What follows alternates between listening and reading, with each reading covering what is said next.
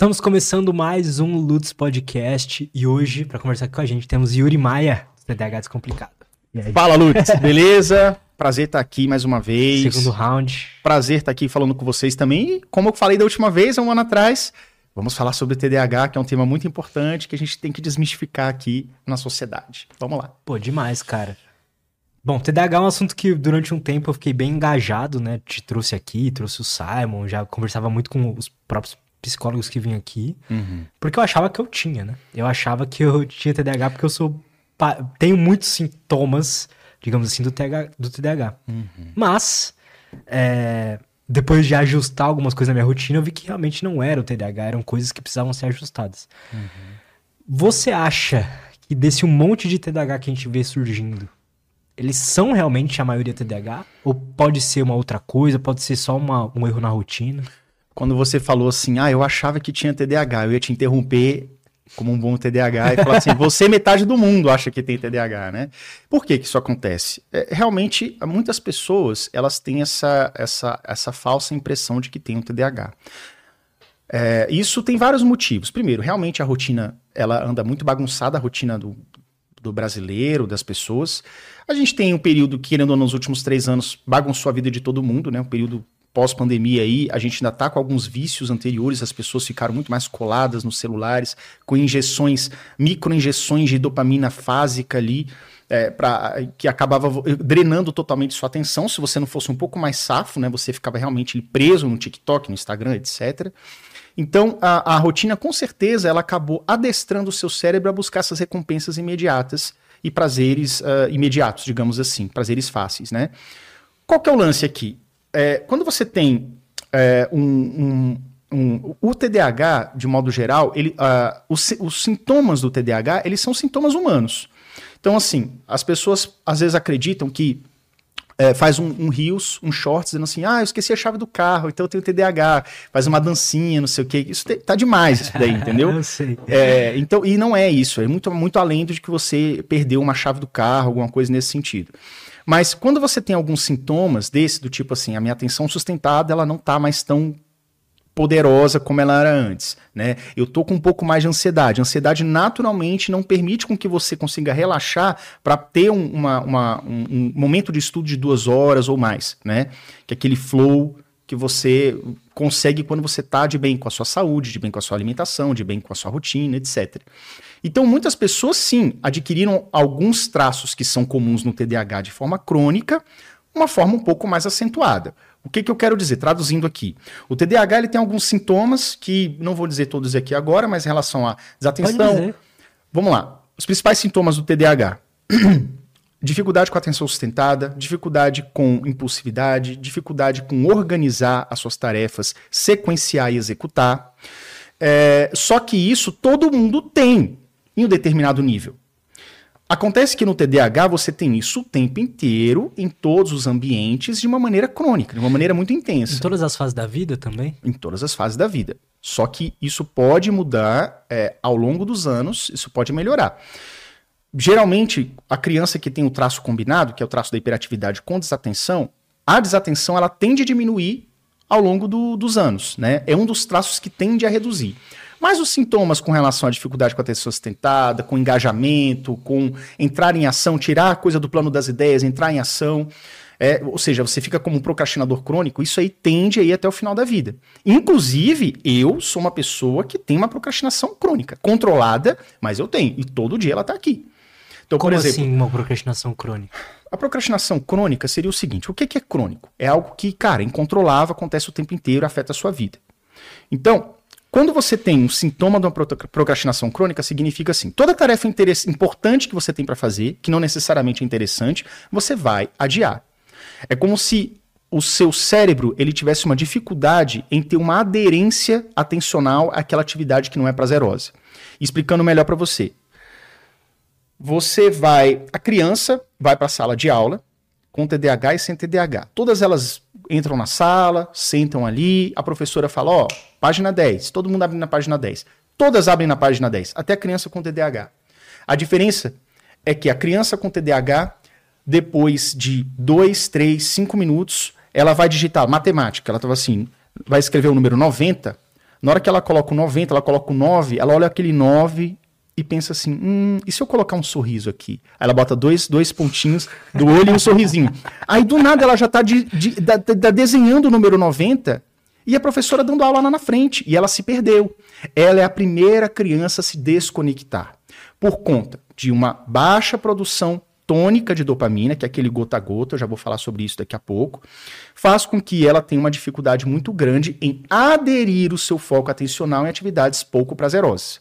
Então significa que a criança com TDAH, ela não vai lá de malandragem, molecagem e não, não, não obedece o professor. Ela inicia as atividades, ela quer produzir. Só que, por uma questão de priorização de tasks, vamos dizer assim, que a sua mente está. O que, que seriam os tasks? Aquela coisa. Você começou a escrever 90 porque você está escrevendo o que a professora está falando no quadro. É isso que você deve estar fazendo agora. O desenho para depois, o passarinho que pousou na janela fica para depois. Só que a sua mente, ela não tem tão, com tanta clareza aquilo que é realmente urgente para você fazer daquilo que você pode largar para lá. É, posso fazer um, uma provocação sobre isso? Eu queria Vamos. muito saber a sua opinião Vamos sobre lá. esse assunto. O fato dela estar tá ali meio distraída, fazendo uma outra coisa do que era para estar tá sendo feito. Você acha que a gente deve fazer aquela criança fazer o que deve ser feito ou deixar o ambiente que ela está inserida ali mais adaptável a ela? É, o que, o que a gente, o que é o seguinte, o que que geralmente os professores fazem? Vou falando de criança agora, mas a gente vai falar de adulto daqui a pouco. Os professores é o seguinte, o professor ele tem que dar aula ele tem que seguir uma agenda do MEC, ele tem que dar um conteúdo. Então, as, as, as crianças têm que acompanhar aquele conteúdo. Não dá para esperar o ritmo de cada criança. Infelizmente, não dá. A não ser que estuda sozinho, só um professor para aquele aluno em particular. É, o, a ideia do professor é o seguinte: se o Joãozinho está dispersando, puxa a atenção no Joãozinho. Joãozinho, ó, olha para mim, joga o giz assim na cabeça dele, dá uma cutucada para ele voltar a atenção. Beleza. Só que ele volta a atenção, mas ele perde de novo, porque aquilo não é interessante. A ideia é o seguinte: para que você consiga fazer com que essa criança tenha um aumento de produção dopaminérgica na sua fase tônica, ou seja, no gota a gota, que é, o que é a maior dificuldade da questão da produção e retenção da dopamina nas pessoas que têm o TDAH. É interessante que você traga os elementos que são interessantes para esse cérebro que tem o TDAH. Então vamos lá ao invés. E olha só como é que vai fazer sentido agora, tô falando para você. Ao invés do professor insistir com aquela criança dizendo: criança, preste atenção, criança, pre olha para mim, criança, copia do quadro. Seria interessante o professor chegar na sala de aula e falar assim: aê galera, vamos fazer aqui um jogo, uma gincana. Eu vou passar aqui o primeiro quadro. A primeira criança que terminar vai ganhar aqui um sonho de valsa, hein? Valendo, um, dois, três e vai, vambora, começou. Tipo, fazer uma festa, cara para a criança copiar, para a criança prestar atenção, para ela ficar mais interessada com, com interação, gamificando a vida da pessoa. Por quê? Porque geralmente os games, falando de videogame aqui, todo mundo gosta de jogar videogame. Só que a, a, a, retenção, a aderência atencional da pessoa que tem TDAH, ela é muito próxima da normalidade com atividades que sejam estimulantes. Como, por exemplo, jogar um videogame. Pegando um exemplo. Então, assim, ao invés de você forçar uma criança que tem pouca produção de dopamina a fazer uma atividade que é pouco prazerosa, que ela tem essa dificuldade de retenção, de aderência da atenção, seria muito mais inteligente que o tutor, o professor que está ali, ele mudasse a forma de explicar. Óbvio que isso é um cenário totalmente é, é, utópico, assim. Às vezes o professor não tem como fazer, não tem condições de fazer isso. Mas o fato de você chamar atenção, gamificar, fazer de uma forma diferente, às vezes um pouco menos conteudista. Passa um vídeo. Antigamente a professora levava um, uma TV assim de tubão assim para a sala, botava uma fita lá, uma VHS e passava um vídeo para a turma. Assim, pô, era, era muito legal essas aulas. Tirando os meninos que aproveitava para dormir, né, que apagava a luz. Nossa. Mas enfim, rolava, né? Mas eu tô falando assim, se você botar um projetor, se você trouxer um, um experimento prático, por exemplo, uma coisa que eu acho super sensacional, você já deve ter visto, isso é, é um trend do TikTok. É, a, o teorema de Pitágoras que é a soma dos quadrados dos catetos, a, o quadrado da hipotenusa, a soma dos quadrados dos catetos. Aí o cara pega um, um, triângulo, retângulo, e aí ele enche de água, e aí ele vai girando assim a roleta, e a aguinha vai vai passando assim de um quadrado para o outro, de um retângulo para o outro. Aí ele demonstra que a soma dos quadrados dos catetos é igual ao quadrado da hipotenusa. É como se pro TDAH, para ele se engajar numa atividade, ele precisaria que ela fosse um pouco mais estimulante do que o normal. Exato. Não dá para ser só uma página com um monte de texto e uma, uma um lápis cor grafite para ser escrito. Vamos usar uma analogia aqui. Eu queria falar um pouco mais para frente, mas acho que chegamos num ponto legal. Imagine que você tem uma pia de uma cozinha, uma cuba metálica ali. Tudo seco, limpo, não tem nada ali. E você tem aquela torneirinha que vai cair uma água dentro daquela cuba metálica da sua pia, da sua cozinha, tá? Agora imagina que você pega aquela esponjinha amarela de pia. Aí você põe aquela esponjinha no fundo da cuba, de bem debaixo da torneira, e você abre a torneira um pouquinho. De modo que você tem um fluxo de gotinhas de uma gota por segundo. 60 gotas por minuto. Você vai sair da cozinha, você vai ficar uma hora fora, você vai voltar uma hora depois na cozinha.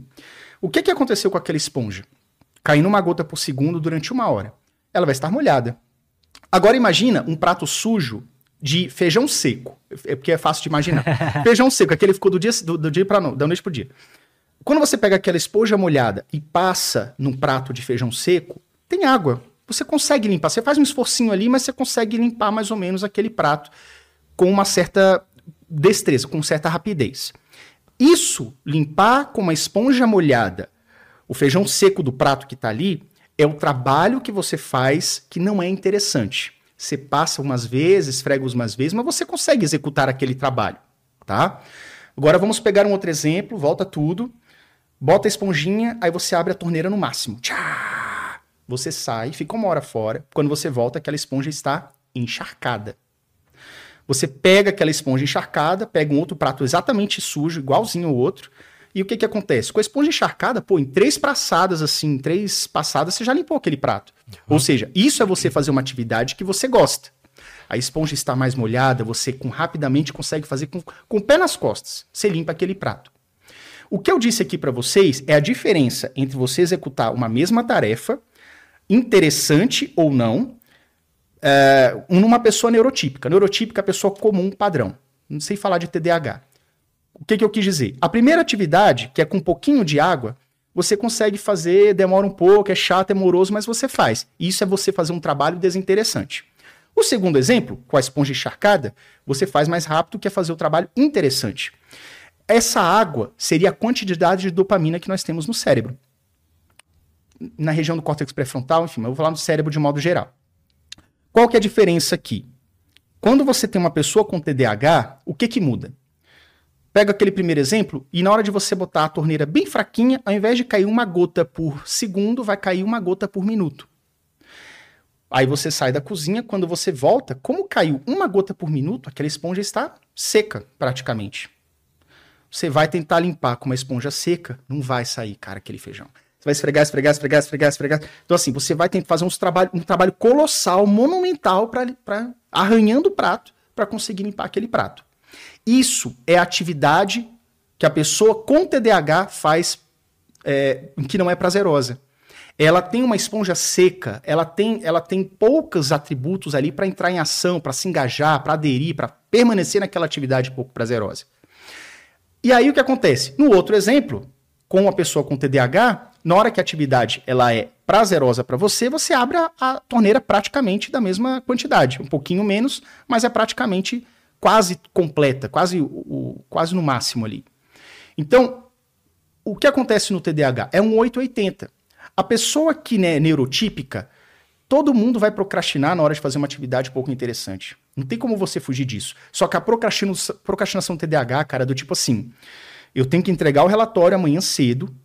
Já deu, sei lá, 11 horas da noite, eu nem comecei a fazer. Eu me programei, eu acordei 9 horas para fazer esse negócio, fiquei enrolando o dia inteiro, fiz um parágrafo durante o dia inteiro. No final do dia, dá aquele sufoco, aquele desespero do deadline, você começa a fazer o relatório mesmo, que são várias páginas, tipo 11 da noite, dá duas, três da manhã, você já tá exausto e você já tá pensando na desculpa que você vai dar amanhã, sete da manhã pro teu chefe. Porque você ficou enrolando cara, e sofrendo o dia inteiro, cara. Isso é foda. E fugindo o dia inteiro daquilo ali. Porque você tá esfregando um prato com a esponja seca, cara. É difícil, é penoso, é trabalhoso. Você começa a ler o artigo do PDF, você desvia pro YouTube, cara. É, é um negócio assim. Ou, ou então você levanta e vai pegar uma água pela décima vez.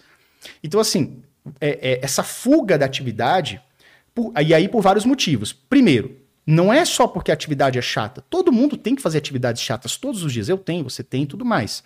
Só que, como é muito mais trabalhoso e penoso, você tem um gasto energético muito maior, cerebral para conseguir produzir os mesmos resultados, que é limpar o prato. Você, o seu cérebro, não querendo gastar energia, vai falar assim: cara, você tá doido, você vai fazer essa página aí ah, mas o meu amigo fez em, em 30 minutos. Não, cara, mas a gente vai demorar umas duas, três horas. Não, cara, faz o seguinte, olha esse YouTube aqui, ó. Chegou um videozinho novo que o fulano que você segue mandou. Aí você começa a brigar com o seu cérebro sobre o que realmente é importante para você fazer. Abrir um, um, vídeo do YouTube, de um youtuber que você segue, que você pode assistir amanhã, ou realmente sentar a bunda, fechar tudo para começar a fazer essa atividade. Isso é explicado puramente por químicos no cérebro ou você acha que o fato do TDAH ter passado por uma. tendo que se adaptar ali a um sistema de ensino que não apoia ele e, e talvez um trabalho que também não. Hum. não entenda ele, ele foi criando essa. essa. isso com o tempo? Ou é realmente são os químicos no cérebro que estão. São, são. É, é, é questão. Aí que tá são uh, fatores químicos, neuroquímicos, e esses fatores neuroquímicos, eles mudam muito pouco ao longo da vida. Agora, de fato, o que, que, o que, que piora a situação?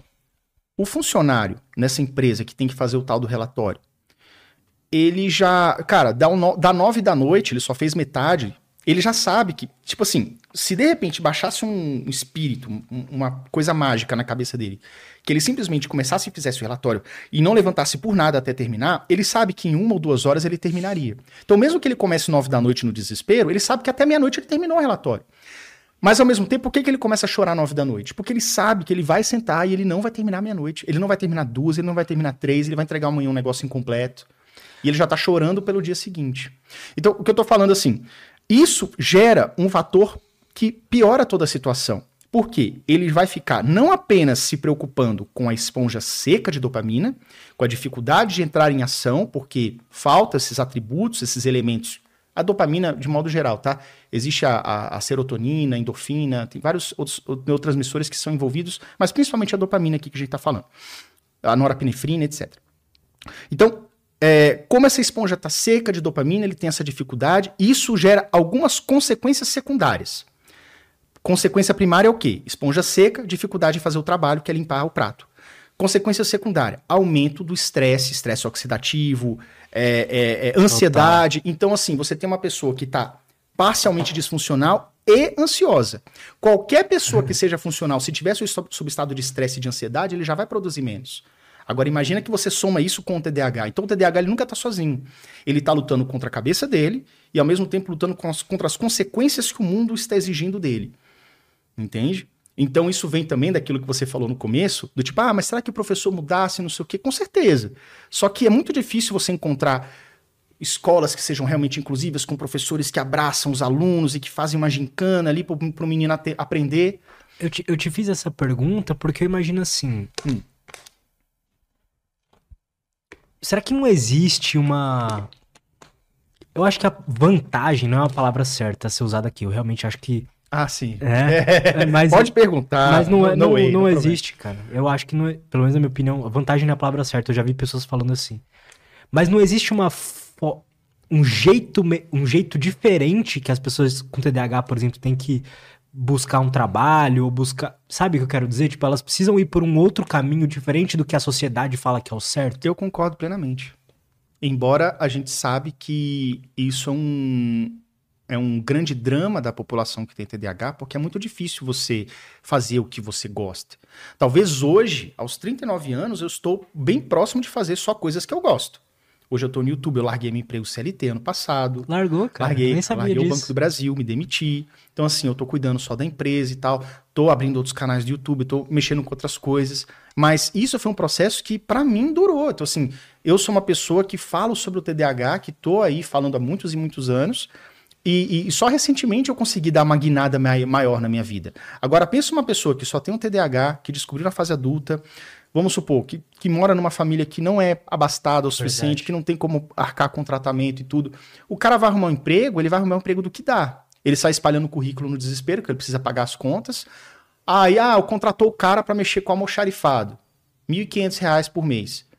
é uma coisa que ele detesta, é uma coisa que ele não vai dar conta, mas ele vai aceitar esse emprego para ser demitido daqui seis meses por, por, por um desempenho pífio, porque ele quer fazer, ele precisa do emprego, ele tem que pagar as contas, os boletos, mas ele vai enfrentar as dificuldades dele.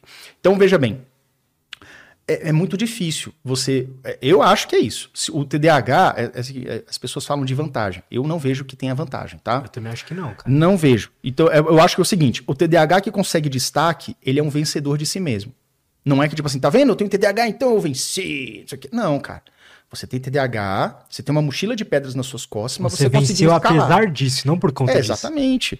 Por exemplo, eu vejo assim, algumas pessoas costumam usar o exemplo, sei lá, Michael Phelps, que é um cara que comprovadamente tem TDAH e tudo mais. Aí eu vejo que as pessoas usam meio que equivocadamente esse exemplo. Porque eles falam assim, não, mas Michael Phelps conseguiu. Uma viagem de confirmação. Aí ele vira, viagem de confirmação, aí vira pro filho de 8 anos, ó, oh, Michael Phelps conseguiu, cadê? Vai estudar. Faz... Tipo assim, joga um peso Michael Phelps no ombro do moleque de 8 anos. Agora, sabe qual o lance do Michael Phelps? Ele não apenas conseguiu, pelos atributos pessoais dele, ele tinha um TDAH e tudo mais, e a história a história dele cruza com TDAH justamente porque o médico, além de passar medicamento, tratamento, falou assim: ó, seu, preciso, seu filho precisa passar, fazer, praticar atividade física. E aí ele começou a fazer a aula com o, um treinador que ele tinha lá. As escolas americanas têm muito tipo, do esporte, né? E aí o treinador falou assim: não, esse, esse menino tem talento, eu quero que ele não treine três vezes por semana. Ele vai treinar todo dia. Que no futuro ele vai para Olimpíada, por exemplo. E aí ele ficou ali super focado naquilo ali. Aquilo ali era dopaminérgico para ele, porque o, o, treinador fazia o crono, fazia, cara, você tá quase com tempo olímpico, hein? Pô, imagina isso aqui ano que vem, não sei o quê. Aí ele gamificou, gamificou a parada, a parada e foi e foi para cima para conseguir cada vez quebrar o seu próprio recorde. Agora eu te pergunto, se o Michael Phelps tivesse, sei lá, 1,40 de altura, será que ele seria o grande campeão que ele é? Hum. Mesmo que seja a mesma pessoa, se ele tivesse uma envergadura 10 centímetros menor, Será que ele conseguiria dar super braçada para fazer um recorde olímpico? Não. Entendam, gente, que o Michael Phelps, ele é TDAH, o TDAH cruza a vida dele, muitas coisas do TDAH fizeram com que ele chegasse na natação, mas tem atributos físicos, tem atributo da família também, do tipo assim, a família realmente botou fé naquilo ali. Não, eu confio nele. Ambiente. Ambiente, ambiência, né, a família. O ambiente, o treinador, ele estava na escola certa, eu fui com o médico certo coisa que é difícil todo mundo ter. Seria um mundo ideal. Então, o Michael Phelps é legal de você se inspirar, no sentido de você dando o seu jeito, fazendo da, fazendo da forma que funciona para você, talvez você chegue, não como um nadador olímpico, mas como um, um grande podcaster, como um grande. uma plaquinha do YouTube, alguma coisa nesse sentido. Então, é mais ou menos assim que tem que ser feito. Então, a, a vantagem em si no TDAH, e a gente concorda nisso, ela não existe. Mas você acha que, por exemplo. Eu não lembro se a gente conversou disso da outra vez. Se, eu, se a gente conversou, eu, eu não. Não. Eu não também não. Tô lembrado agora. A questão do, do hiperfoco, por exemplo. É. Isso. Como que funciona isso? Como existe isso mesmo? E é possível, por exemplo, uma pessoa com TDAH ficar tão engajada numa atividade altamente, mesmo que ela seja um videogame, e aquilo virar o trabalho dele, sabe? Porque eu, por exemplo, eu sou do mundo dos games, sou viciado. Adoro, adoro jogos também. E, e tem várias pessoas, é, é, impressionante a quantidade de pessoas com TDAH que são streamers, que são é, youtubers que trabalham com games e tal. Eu vou, eu vou explicar isso, é ótimo, é ótimo. Anotem, tá? Sobre hiperfoco. Primeira coisa, o nome ele é equivocado, mas eu não vou me ater a isso. As pessoas chamam de hiperfoco, mas se você pegar o conceito mesmo, hiperfoco seria mais a questão, uma, uma característica mais voltada às pessoas que têm o TEA, que é o transtorno do espectro autista. Em qual sentido? Por exemplo, se você conhece alguma criança TEA, geralmente você percebe que eles têm um hiperfoco em alguma coisa ou atividade. Por exemplo, eu conheço várias criancinhas TEA que são hiperfocadas em dinossauro. Total. Tem todos os bonequinhos, sabe o nome do tiranossauro, do Eu conheço uma também. Tu conhece? É muito então, engraçado. Não, e sabe ele todos. só fala disso. Ele é, é hiper focado nisso. Tipo assim, ele acorda, almoça, janta, dorme falando de... E ainda lê uma historinha de dinossauro antes de dormir. Isso aí, hiperfoco. No, esse negócio do TDAH, do tipo assim, ah, eu mergulhei numa tarefa e fiquei 20 horas fazendo aquilo ali. Seria, o nome correto seria perseverança, tá? Quem fala isso é o Dr. Russell Barkley, que, que, é, que é, um, é um psiquiatra norte-americano, que é uma das, é um maior é um dos maiores livros best-sellers mundiais sobre TDAH, é uma grande referência mundial. Legal. Né? Você curte o trabalho dele? Eu curto, eu curto muito. Eu tenho, eu, eu devo ter quase todos os livros dele, do, do que foram traduzidos para o português. Tem outros também que eu curto também, mas, mas antes que eu me perca no assunto, eu vou voltar, né? senão eu vou começar a falar dos outros. Então o hiperfoco ele não é necessariamente um, um foco aumentado, né? É, é uma, é uma É, é você entrar e não sair. Aí que tá. Vamos falar agora do, do tal hiperfoco, mas vamos chamar isso daí de hiperfoco, para você de casa entender o que que é. Tá. Então vamos lá. Ah, mas meu filho é hiperfocado no videogame, não sei o que, não sei o que. Vamos, vamos fingir que esse é o nome correto. Na verdade verdadeira, todo mundo tem hiperfoco absolutamente todo mundo tem hiperfoco. Absolutamente todo mundo consegue entrar numa atividade que é prazerosa e ficar ali 8, 12, 16 horas até exaustão, seja num streaming, seja num, no que quer que seja. Por que, que isso é tão evidente na pessoa que tem TDAH? Porque isso é quase que selvagem e incontrolável. Por que, que o hiperfoco ele pode ser uma faca de dois gumes? Porque, beleza, então, eu sou um streamer, eu jogo videogame pra caramba. Então, beleza. Então, agora eu vou ganhar dinheiro com isso, vamos supor. Só que quando você entra nesse hiperfoco, no sentido figurado, usando esse nome, você simplesmente se desconecta de qualquer outra coisa. É como se você tivesse dificuldade de parar para almoçar, parar para tomar banho, parar para escovar dente, parar para fazer cocô, xixi, relacionamentos, relacionamentos outra coisa. Treino, sono. Treino, sono, as outras atividades, uma alimentação correta, etc. E aí isso vem, o hiperfoco, usando esse nome, ele acarreta, além desse problema de você simplesmente mergulhar naquilo e não saber a hora de parar, o que vai gerar prejuízos, porque, beleza, seria legal que você ficasse ali focado numa atividade duas, três horas, mas você dá uma pausa porque você tem outras coisas para fazer. Acontece que quando você mergulha nesse chamado hiperfoco, você fica, sei lá, oito horas fazendo aquilo ou mais. E você perde prazos e perde outras coisas importantes. E não apenas coisas do tipo comer, dormir ou fazer uma outra atividade que estava planejada na sua agenda, mas principalmente em crianças, você deve reconhecer esses sinais. Isso pode causar a chamada encoprese e enurese. É, um, é uma característica muito comum em crianças que têm TDAH. Inclusive, eu tive. O que, que é isso? Eu ficava tão fissurado no videogame que eu esquecia de ir no banheiro fazer cocô e borrava as calças. Ou fazia xixi nas calças. Ficava, ficava tão apertado que ia soltando um pouquinho assim e molhando a cueca. Entendeu? Que interessante, cara. Muita gente vai perceber. Encoprese e enurese acontecem em crianças. O meu acabou lá para os 8, 9 anos. Eu nunca mais tive. Mas eu tive dos 6, 7, foi durante uns dois anos. Minha mãe brigava comigo. É, cueca tá borrada. Era, não era tipo assim, não era, não era um bebê que eu fazia um cocô nas calças. Mas ficava borrado, porque eu segurava tanto que que acabava manchando ali a cueca, entendeu? Porque só depois é que eu ia no banheiro quando eu lembrava. Então, isso é comum. Porque essa mente que entra em estado de hiperfoco, seja fazendo uma atividade do tipo, ah, vou escrever um roteiro aqui para quem gosta de escrever, ou jogando videogame, para molecada que fica jogando videogame, é você se desconecta das outras prioridades da vida. Você fica com essa esse mergulho, esse estado de flow muito selvagem, muito difícil de controlar, que gera vários prejuízos e também a encoprese e enurese em crianças pequenas pode acontecer, que também tem cura, tá? Se o seu filho está apresentando isso, é, tem tratamento com a psicóloga e tudo, às vezes até um medicamento que o médico pode prescrever, mas é, em geral, é, com a maturidade, a criança ela vai perder esses negócios. É que as pessoas neurotípicas romantizam, acho, um pouco essa questão do hiperfoco, né? De tipo, de ver isso como uma, algo bom, uma vantagem. Ah, pô, mas você tem o hiperfoco e tal, quando, na verdade, tipo... É, não é um superpoder, velho é, é uma parada que todo mundo tem. Só que o teu hiperfoco de alguém neurotípico. Eu sei quando parar, por é, você, Eu vejo aqueles seus, seus videozinhos que você fala assim: ah, então, é três horas de deep work. São três horas de deep work, não são oito. Porque depois você tem mais o que fazer. Você tem um jiu-jitsu, você tem. Você entendeu? Não, exato, eu consigo parar. Consegue parar. E pro TDAH é um pouco difícil. Para quem usa computador aí, Windows, aperta a tecla Alt Tab aí, agora no seu notebook, no seu desktop. Você vai migrar entre uma janela e outra. Se você tiver com o Word com o Chrome aberto, você aperta Alt Tab e você troca a ordem das janelas. O Alt Tab do TDAH é estrambelhado. Você está no Word, você deveria ir para o Chrome, você aperta Alt Tab e ele não vai. Você começa. Um exemplo do Dr. Ned Hallowell, que ele usa no, no livro Tendência à Distração. Um livro americano também muito bom. Psiquiatra americano. É, duas crianças chegam da escola. Meio-dia. As duas almoçam, uma tem TDAH, a outra não tem. Aí, quando dá uma e meia, as duas decidem dar uma jogadinha num Super Nintendo aqui pra daqui a pouco eu faço o dever. Aquela criança neurotípica, ela vai ficar ali uma hora, uma hora e meia, e aí ela vai olhar pro relógio da parede e falar assim, nossa senhora, três e meia da tarde, eu tenho que parar pra fazer dever, porque às 18 horas minha mãe vai chegar e ela e aqui, o, dever, o dever tem que estar tá pronto. A criança com TDAH, ela vai olhar pro relógio 5h50.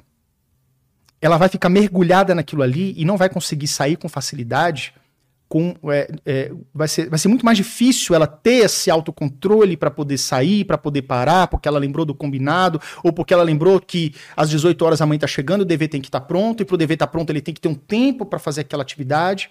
A pessoa de casa pode até me trucar falando assim: ah, mas é difícil, toda criança ela vai querer só jogar videogame. Ok. Agora você deve conhecer aquelas crianças que são mais, entre aspas, educadinhas, é, é, organizadinhas, e que muitas vezes a criança com TDAH não tem muitos desses atributos. E eu falo isso por conhecimento de causa porque eu fui comparado com crianças educadinhas e comportadinhas e organizadinhas. E eu não era nada disso. Então, eu sei que tinha colegas meus da minha idade, quando eu tinha 9, 10 anos, que eles jogavam videogame, uma hora e meia, duas, depois eles, opa, peraí, não, vou, vou fazer meu dever de casa. Porque para minha mãe não brigar às 18 horas. E eu, já quantas vezes já acontecia de eu não fazer nada, Chegava às 18 horas, minha mãe chegava, e eu ficava conversando com a minha mãe sobre outros assuntos para ela esquecer meu dever de casa e não me perguntar, sacou? Quantas vezes eu fiz isso? Eu falava de um filme, que eu lembro muito bem de uma vez que ia passar um filme de ET no, no SBT. E. Coisa das antigas, tá? Já passaram no SBT. E aí, eu, eu, eu, quando minha mãe chegou, eu só ficava falando desse filme. Mãe, vai ter um filme tão legal, vai acontecer agora nove da noite. É um filme sobre ET, não sei o que. Nossa, é mó legal. Eu falei, nossa, filha, é mesmo. Aí eu fiquei falando sobre aquilo horas, a gente lanchou falando sobre aquilo. Minha mãe esqueceu do, de cobrar a tarefa de casa. e foi assim que eu me safei naquele dia, porque depois eu, o couro esquentou, entendeu? E, e eu sinto que. É por isso que eu achava que eu tinha TDAH, porque eu fazia essas mesmas coisas, sabe? Só que hoje eu vejo que existe um, uma, um, um atributo, digamos assim, que eu, que eu sinto que eu tenho, que eu vejo que quem tem TDAH não tem, que é autocontrole, né? Você, Perfeito. Por exemplo, Perfeito. eu consigo, na hora do meu almoço, assistir vídeo no YouTube e depois eu volto a trabalhar. Eu consigo jogar ali uma hora, uma hora e meia de Minecraft e depois voltar a trabalhar. Eu consigo. Eu consigo ter essa é, troca mas, mas de atividade. Não, não é fácil. Você concorda que não é fácil, mas você consegue. Porque assim, pô, você tava ganhando, pô, vou ter que parar para trabalhar. Assim, não é, não é tão easy de você. Sempre dá aquela vontade de dar mais uma jogadinha. Você é sim, Sim, não, total. Um, um suposto neurotípico. Eu não sei se tem alguma coisa não, mas acreditando que você seja neurotípico. Mas mesmo assim, você consegue ter uma voz superior que fala assim, Lutz, tá legal. Exato. Mas, ó, teu trabalho ali tá te esperando no computador. Para isso daí agora. É como se tivesse uma pessoa querendo ser madura aqui na minha cabeça, falando assim, não, faça o que tem que fazer. E que ela efetivamente pode ser madura. Ela, ela é madura, ela, é, ela, é, ela é uma voz superior que está acima das suas vontades selvagens de ficar só dopamina, dopamina, videogame, uhum. videogame. Aí o que, que eu vou falar para vocês? Isso é o que eu falo da teoria do grilo falante. O TDAH não tem grilo falante e o TDAH precisa do grilo falante. Explicando. Você é um neurotípico, suposto neurotípico, tá lá jogando seu Minecraft, sei lá, ah, tá massa, tal, construindo não sei o que, lá, lá, lá e tal pô, eu tenho que parar para fazer meus vídeos aqui do YouTube. Você consegue, você dá, às vezes enrola mais 10 minutinhos, mas vai. A pessoa que tem TDAH, ela tem essa dificuldade de migrar de uma atividade para outra, mas a dificuldade é assim, terrivelmente fora do controle. É isso. O sentimento da procrastinação é um sentimento humano. Eu sou humano, você é humano, nós sentimos a mesma coisa. Agora, o problema é que no TDAH, alguns desses sentimentos humanos simplesmente tomam conta da sua vida, tomam conta da sua mente, tomam conta do seu dia a dia e tomam conta da sua produtividade. Porque se você somar produtividade do tipo capacidade de executar qualquer coisa, tudo bem, você não fez a tarefa de casa, mas o menino fez um castelo gigantesco no Minecraft. Ele foi produtivo no Minecraft, na atividade que era mais dopaminérgica. Hum. Mas ele foi zero produtivo no dever de casa ou pro, pro adulto fazer um, um vídeo do YouTube, uma mineração, o que quer que seja. Explicando agora a questão do grilo falante. O grilo falante é essa tua consciência que diz para você, Lutz, para e agora vai fazer sua outra atividade mais importante. O TDAH, esse grilo falante, ele está amordaçado. E muitas vezes o grilo falante, ele tem que existir como um agente externo ao TDAH. Não é medicamento, não é ritalina, não é venvança, não é nada. É um agente externo. Vamos lá. Isso é interessante. Presta atenção. Quando você, aí eu olhando para você aqui que ou você é adulto com TDAH que vai lembrar da sua infância, ou você é pai que tem filho TDAH. Muitas vezes você paga a duras penas, que eu sei que é pesado, professor particular para o teu filho. Porque o menino está lá durante o dia, não está prestando atenção, está desenhando o sorriso no número 9, em vez de prestar atenção, e aí vem para casa com um ensino capenga. O que, que ele vai ter que fazer? De tarde, você vai ter que pagar um professor para ficar duas horas com a criança, para ali dar um up, um upgrade ali no, no, na, na, educação dele. O que, que esse professor particular faz de verdade? Eu posso dizer, eu vou responder por vocês porque eu fiz anos de aula particular, então eu sei como é que funciona. O professor não necessariamente me ensinava coisas novas. O professor não necessariamente me ensinava um conteúdo que, tipo assim, ó, eu vou te ensinar do zero isso daqui que a professora passou hoje de manhã e você não prestou atenção. Muitas vezes ele relembrava uma coisa ou outra, ok, porque eu não estava muito atento em sala de aula. Mas principalmente, ele utilizava aquelas duas horas para falar assim: Yuri, vamos lá, item 1 de matemática. Você sabe fazer? Aí eu olho assim, não sei. Então vamos fazer juntos. Aí ele entra para complementar a desatenção que eu estava em sala de aula. A gente faz o item 1 juntos. Entendeu? Entendeu? Vamos fazer o item 2? Beleza. Deixa eu só ali no banheiro, não sei o que. Aí o menino volta, volta, o professor segura o menino. Não, você não vai no banheiro. Vamos fazer o item 2. Volta, senta. Vamos lá. Item 2. Você já aprendeu o item 1. Um. E por que, que a criança tem vontade de ir no banheiro entre o item 1 um e o item 2? Porque existe uma coisa nessa liberação dopaminérgica que é a saciedade que é uma coisa que atrapalha os adultos a entrar em ação também. O que, que significa? É, é, esse paradoxo de baixa liberação e retenção dopaminérgica em algumas regiões do cérebro, eu vou falar de forma bem descomplicada, tá? Não vou me. O Wesley explica melhor isso para vocês. essa, essa, esse, esse, essa dinâmica neuroquímica faz com que você sinta, quando você consegue, por exemplo, quando um menino aprende o item 1, ele já tem uma satisfação, assim, caraca, então aprendi é um conhecimento novo. Pô, então eu já estou sabendo igual os colegas de, da minha sala. Agora eu já, tô, eu já tô equiparado a eles. Ele já está satisfeito, saciado, já está feliz. Então, para que fazer o item 2 e o item 3? Isso é que eu já sei. Eu vou fazer outras coisas. Só que não. É eu leio do engano, porque o item 1 geralmente é introdutório. O item 2 tem uma, uma pegadinha que. Ou seja, ele tem que continuar fazendo até o item 5, que é o último item, para ele saber todo o conteúdo. Mas ele está satisfeito e saciado dopaminergicamente em ter aprendido a fazer só o item 1. Uhum. Então ele já gastou aquela energia, o professor ensinou, agora ele vai dar aquela procrastinada. Só que é aí que entra o grilo falante externo, que é o professor particular. O professor particular vai segurar esse menino pelo braço e falar assim: não, lógico que é com, com delicadeza, né, Ele vai segurar a atenção desse menino e vai falar: não, vamos fazer aqui. E depois do item 3, você levanta para ir no banheiro, por exemplo, faz um combinado com o menino. Por quê? É, na hora que você faz, as, que você conclui essa atividade do, do, do da aula particular, é, você consegue ter duas horas de alta produtividade com essa criança. Duas horas de estudo com um professor particular não significa que ele está o tempo inteiro ensinando coisas para o seu filho. Muitas vezes ele está com alguém que, se você foi na roça, você sabe, quando tem uma boiada na estrada, sabe o que é tocar a boiada o vaqueiro ele fica atrás, até, às vezes até a pé, aquela boiada que anda bem devagarzinho, uhum. ele fica com a varetinha só dando um, um toque no bumbum do boi, só para ele vai, oba, oba. Então essa tocada de boiada é tudo que uma criança TDAH às vezes precisa. Porque é uma, é uma questão de dificuldade, de déficit de performance.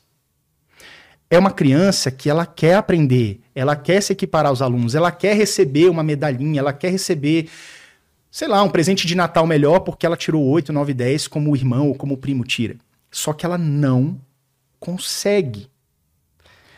Então, o que o TDAH precisa é dessa hum, dessa pessoa é uma pessoa É uma pessoa, um agente, um Alexa, alguma coisa. Alexa é bem difícil, porque a Alexa ela te lembra, mas ela não tá puxando, puxando sua orelha. Nossa, mas poderia existir um, sei lá, um, um aparelho com IA que fica ali te observando. É, tipo, você levantou da cadeira, tá um choque. mas, mas é, é, brincadeiras à parte, gente, vamos lá. Agora, terminando de esmiuçar o meu exemplo aqui. TDAH não é burro, TDAH não é preguiçoso. Ele tem uma dificuldade de entrar em ação, se engajar, uh, entrar em movimento, tá? Então, quando você tem uma situação onde essa pessoa com TDAH consegue, por um agente externo, pelo grilo falante que está na figura do professor particular, falando assim, ó, não, você vai levantar depois do item 3. Vamos continuar. E aí o menino levantou, ele começa a enrolar na cozinha, o professor vai lá puxar ele de volta. Não, vamos lá, item 4 e item 5. Quando terminar, aí você faz outra coisa, entendeu? É o suficiente para essa criança parar de tirar 3, 4 na prova e no mês seguinte tirar 8, 9, 10. É, cara, o problema do TDAH está em tirar do plano das ideias e colocar em ação. Essa é a principal dificuldade das pessoas com TDAH. Seja criança, adolescente, adulto, é isso que hum, ferra a vida da pessoa que tem TDAH. E é isso que precisa ser combatido. Como? Aí vem um adulto para mim, barbado, 30, 40, 50 anos, fala assim: tá, Yuri, mas eu não tenho professor particular, eu tenho que fazer esses relatórios aí, o que, que eu faço? Brother, você vai ter que arrumar o teu grilo falante não é um psicoestimulante. Ele ajuda. Sabe o que, que o psicoestimulante faz? Eu ia te perguntar sobre medicamento, o que, que você acha? Vou, vou aprofundar nisso, mas eu vou só introduzir para não perder o raciocínio. Ótimo. Sabe quando você abre a torneira bem pouquinho, que cai uma gota por minuto, uhum. que a esponja fica seca? O psicoestimulante abre um pouquinho mais e cai duas gotas por minuto. Diferente de 60 gotas por minuto do neurotípico. É tipo assim, ele abre Nossa, um pouquinho mais. Achava mas não, ele não torna, ele não faz você ficar curado, nem temporariamente. Ele dá uma amenizada, ele molha um pouquinho mais a tua esponja. Mas ainda assim, é difícil você lavar o prato lá com feijão seco, do exemplo que eu dei. Uhum. Então, o que, que eu estou dizendo aqui pro adulto que fala, beleza, Yuri, eu entendi seu exemplo, o que, que eu faço agora, velho? Qual é o ponto aqui? O ponto é o seguinte: simplesmente arrume alguém para ficar no teu pescoço, ajudando você a ser produtivo. Ah, mas isso é ridículo. É. Aí eu pergunto para você: você quer ter uma situação que vá funcionar com você ou você quer fingir que você vai dormir aí com a cabeça pesada, preocupada, ansioso por não ter produzido nada do que você gostaria de ter produzido todos os dias da sua vida, mesmo tomando medicamento, fazendo tratamento, ao invés de você simplesmente começar a fazer as coisas que funcionam para você. Exemplo, eu não, eu não falo da boca para fora, não, tá? Eu, tudo que eu falo aqui é empírico. Eu tenho uma. Minha primeira funcionária se chama Natasha. Um abraço, Natasha. É, ela não trabalha mais comigo, ela trabalha em outros, projetos. E teve um momento nos últimos seis meses, oito. Nos últimos anos, no último ano pra cá, ela teve um momento que ela tava frila, tava trabalhando em casa e tal. E eu já tava trabalhando em casa também, no meu home office. E eu falava assim, Natasha, cara, eu tô com uma pilha de 30 coisas para fazer aqui no meu to-do aquele. Eu tenho um checklist, né? uma ferramenta. Aí você usa o Notion, né? Mas eu uso um, um checklist tudo. Tem um monte de coisa pra botar em dia, assim, cara, chega aqui em casa, vamos botar isso aqui em ordem. Aí ela já conhecia o sistema, já sabia como funcionava, ela chegava com o notebook dela e lá em casa que eu falo meu escritório, né? Que a gente tem um escritório dentro de casa. Aí no escritório ela já abriu o notebook dela do lado de mim e simplesmente ela me ajudava, ela, ela botava a mão na massa também. A, é, a gente ficava um dia inteiro trabalhando, oito horas. Mas tem uma coisa, ela não permitia que eu enrolasse. Então, assim, naquele dia, ao invés de gravar só um roteiro, ao invés de é, roteirizar, né, criar só um roteiro para vídeo, eu criava quatro. Depois de criar quatro, eu conseguia mandar e-mail para umas 10, 12 pessoas para chamar, convidar para o podcast que eu tenho lá em Brasília também.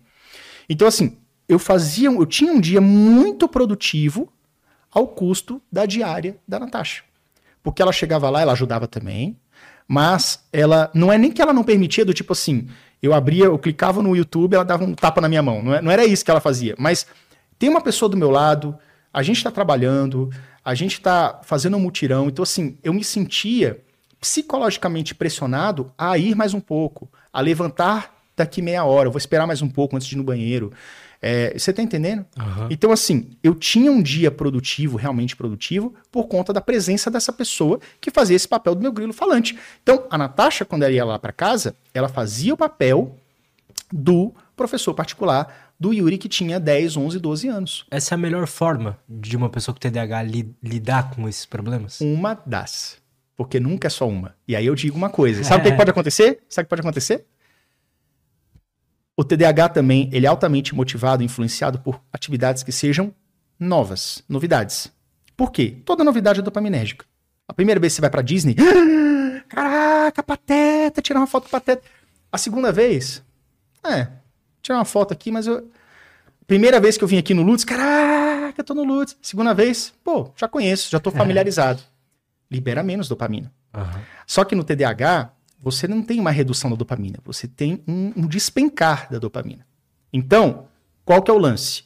Você vai adquirir um grilo falante que vai ajudar você a performar por algum tempo. Depois que aquilo se torna, deixa de ser uma novidade, você vai precisar renovar a sua estratégia, seja ter um outro grilo falante, seja vocês trabalharem em outro ambiente, seja vocês trocarem tarefas, alguma coisa nesse sentido.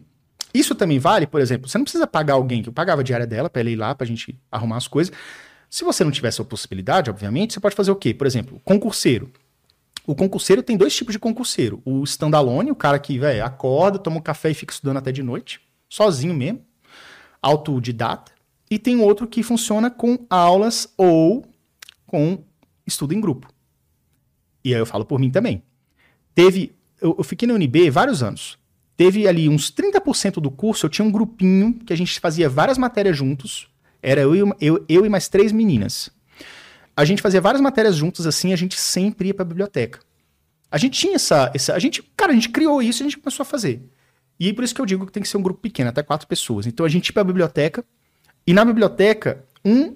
Tipo assim, a gente abria o- os exercícios lá do, da matéria que tinha de administração, e a gente um tirava a dúvida do outro. Cara, eu não sei fazer isso aqui, como é que faz? Aí outra falava assim: Ah, eu lembro, o professor ensinou ontem, era isso, isso, isso, faz. Ah, beleza. Aí outra perguntava assim: Pô, e esse conceito aqui que eu não tô entendendo? Ah, eu lembro. Aí eu falava: Eu lembro, o professor falou na aula outro dia tal, então eu li e tal, enfim. Então você tinha ali uma triangulação de informações, e não apenas isso, porque assim, é muito mais fácil quando você tem alguém na sua frente que na hora que você tem uma dúvida na tarefa, em vez de você voltar páginas, e aí que o TDAH levanta pra enrolar, Tipo assim, vou levantar as teorias, né? Vou abrir a página. É melhor você perguntar para alguém que está na minha frente que lembra do que o professor falou na semana passada e vai me tirar aquela dúvida e a gente vai passar para o próximo exercício. Então, esse estudo em grupo, além de ter essa dinâmica de informação mais fácil, menos difícil, menos esponja seca no feijão seco, você também tem uma vantagem de a pressão psicológica de você estar tendo que andar no ritmo do grupo.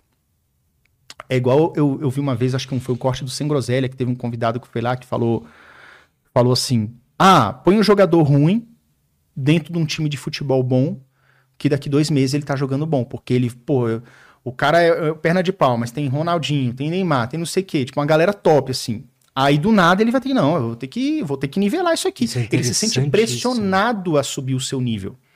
Então, isso é, com relação a estudo, engajamento, TDAH, performance e produtividade, tem muito a ver. Então, é, quando eu falo. É porque assim, eu, as coisas que eu falo sobre TDAH eu uso na minha vida. As pessoas perguntam, Yuri, e aí, mas como é que é a sua produtividade? Você estuda quantas horas por dia? Eu falo assim, cara, muito pouco. Menos do que eu gostaria. Só que eu tô sempre adotando uma estratégia nova, porque a novidade melhora um pouco as coisas, eleva um pouco a dopamina, facilita o processo, e tô sempre me testando e me observando. Então, por exemplo, eu estou sempre me observando. Se eu tô es- estressado, não, ansioso, eu falo assim, cara, eu tô ansioso. Eu não vou conseguir estudar esse roteiro pro vídeo. Sabe o que eu vou fazer? Eu vou fazer o seguinte, aí de fato eu começo a a ter esse autocontrole. Eu vou dar uma volta no parque, porque além de fazer dar uma volta no parque, que é uma coisa que você tem que fazer, um aeróbico, eu vou aproveitar para responder as caixinhas das pessoas. Que o pessoal fala assim, Yuri, você só faz caminhada? Tipo, Você tá sempre fazendo caminhada? Não, porque na hora que eu respondo, eu tô fazendo caminhada. Eu faço as duas coisas ao mesmo tempo. Então, assim, eu vou dar uma volta no parque para desestressar. Durante a volta no parque, eu, pô, tenho que responder as caixinhas de pergunta. Aproveito, enquanto eu tô caminhando, faço meu videozinho de 30 segundos, um minuto. Ou seja, resolvo essa pendência do dia também e, e volto mais, dis- mais disposto a concluir aquela atividade, menos ansioso. Mas isso sozinho resolve? Não. Em alguns momentos, eu, tô, eu não tô tomando medicamento há um tempo, tá? Por Mas quê? Depois me fala. Depois eu falo. Mas, às vezes, eu também tenho que recorrer ao quê? Ao medicamento para que eu consiga ter um pouco mais de gás, um pouco mais de facilidade para executar aquela tarefa entediosa que vem pela frente. Entendi. Às vezes só precisa daquele boostzinho. Um boost e dose mínima. E quando eu tomo, é dose mínima. É tipo assim, é uma ritalinazinha de 10. Sendo que você pode tomar até 6, 7 no dia, assim. Não, não é espalhado, né? Não é de uma vez. Quem Mas você tem pode TDAH, tomar. viu? É, é, não pode não. Mas perceba que lidar com TDAH, cara, é, é por isso, é por isso, cara. E aí o que que eu começo a perceber depois de nove anos falando sobre TDAH? É que chega um momento que você entende que você tá enxugando gelo, tá ligado? É tipo, e aí você começa a ficar com, com, com raiva das coisas que você vê por aí. Às vezes você tem algumas pessoas vendendo alguns produtos, nootrópicos, vitaminas e tal, como se fosse assim, cara, dê um basta no seu TDAH. Velho, você não vai dar basta, basta em ponga nenhuma de TDAH. Não vai, porque simplesmente isso não existe. Eu enxugo gelo todo dia. Eu mato meus leões todo dia. Eu procrastino todo dia. Ah, Yuri, mas pô, mas você fala sobre isso, você tá. É um TDAH que tá, que tá relativamente bem sucedido. Tá, pode até ser que eu tô melhor do que alguns anos atrás. Só que eu estou fazendo o quê? Entendendo como funciona a minha mente, parando de dar murro em ponta de faca e fazendo o que funciona. Então, eu não tô fingindo que eu sou produtivozão. Vocês nunca vão me ver falando isso, assim, abrindo a câmera e falando assim, então, galera, estou aqui, acabei de terminar um livro em oito horas, não sei o quê. Não, jamais vou fazer, porque eu não dou conta. Agora, como é que eu faço para ler meus livros, por exemplo? É uma mistura de eu compro o livro digital, eu compro o livro físico, pra, eu compro os dois, geralmente. Eu ajudo muito. A galera que, que me vende livro, assim, o autor fica feliz, porque é o mesmo CPF compra dois livros. Eu compro digital, compro físico, por quê? Porque o físico eu gosto de grifar, eu gosto de rabiscar o livro. Muita gente faz isso, né? Isso é uma, uma técnica até é, que está difundida. Tudo, tudo rabiscadão. Aí eu vou rabiscando aquele livro ali para a informação fixar mesmo. E até porque meses depois eu posso voltar e tá ali aquele grifado, coisa que no digital. Sim, existe como você grifar no Kindle, mas é, você tem não é não é diferente você abrir as páginas e já tá ali na sua vista, entendeu? O, o, o, livro físico ele tem vantagens. E além disso eu faço o quê? Eu vejo pelo menos umas duas, três resenhas no YouTube daquele vídeo, daquele livro, e também dependendo do caso, se eu quiser ler realmente inteiramente aquele livro, eu, eu recorro a um audiolivro. Então assim, eu não poupo esforços nem financeiro, porque tem que comprar duas versões do livro, às vezes tem que pagar aquele aqueles Kobo, aqueles negócios, Kobo não, é um aplicativo de leitura de audiolivro, para você também ter uma leitura complementar, auditiva, né? Você escuta o livro, mas assim, eu tô dando meu jeito para fazer as coisas funcionar. Agora, como eu sei que o TDAH é uma questão de dificuldade de performance, além de aplicar essas atividades, essas, a, essas estratégias internas e pessoais, eu também preciso recorrer a pessoas além de mim, fora de mim, para complementar isso. Isso não é vergonha, tá? As pessoas com TDAH elas têm uma autocobrança maior, porque a vida inteira, desde pequeno, ela vê que o Joãozinho e a Mariazinha faz dever de casa sozinho. O pai e a mãe, de maneira equivocada, cobra do menino assim: pô, tá vendo? Por que, que você não faz igual o Fulaninho? Por que, que seu primo ali, ó? Seu primo passou em medicina. Tipo, é sacanagem isso, né? Com o moleque. E aí ele se sente assim. E isso, ele vai carregando essa culpa do tipo assim, ele tem uma mochila pesada, ele precisa de ajuda para carregar essa mochila, mas ele fala, não, eu vou carregar essa mochila sozinho. E aí é um moleque que vai pra faculdade e não quer fazer estudo em grupo, ele quer fazer, fazer o TCC, em vez de ter um, uma ajuda, alguma coisa que possa ajudar a otimizar o processo. Ele, não, que eu vou fazer, não sei o quê. E aí toma pau duas, três vezes no TCC, porque não conseguiu fazer com qualidade, porque ficava, porque virava noite para fazer um parágrafo do TCC, porque simplesmente tinha uma preguiça, um, preguiça no bom sentido, mas uma letargia, uma preguiça, uma procrastinação crônica que não deixava ele fazer os estudos acadêmicos necessários para fazer um trabalho de conclusão de curso, que geralmente exige muito isso. Então, eu já me perdi no raciocínio, mas. Cara, é uma vida difícil. Quão importante é a rotina pro TDAH e é difícil, por exemplo, até para um TDAH falar assim, tá, eu sei que eu preciso dormir certinho. Ele tem dificuldade em engajar nesta tarefa? Entre aspas. Sim, é, é um pouco. É, eu fiz um vídeo sobre isso há uns três anos atrás, está lá no YouTube, que fala TDAH e problemas de sono. Eu fiz uma pesquisa na época ah, de vários estudos científicos, e sim, pessoas com TDAH têm muita dificuldade com o sono, não é um sono agitado o sono REM é menor, os níveis do sono eles vão indo e voltando. Geralmente é assim, você vai desce as camadas do sono, tem um sono profundo, e aí você desperta. O TDAH é como, como você fica meio que sambando nas camadas do sono. Sono leve, depois o sono profundo, você fica dando indas e vindas, digamos assim. Então é um sono um pouco mais prejudicado, sim, é um sono agitado. Então, isso naturalmente prejudica a, a vida do TDAH, porque ele já acorda cansado de uma noite agitada, e esse cansaço vai refletir em menor capacidade ainda de reter conhecimento, de aprendizado, memória operacional, que é a memória de trabalho, etc. Mas voltando à questão de programação do sono, então.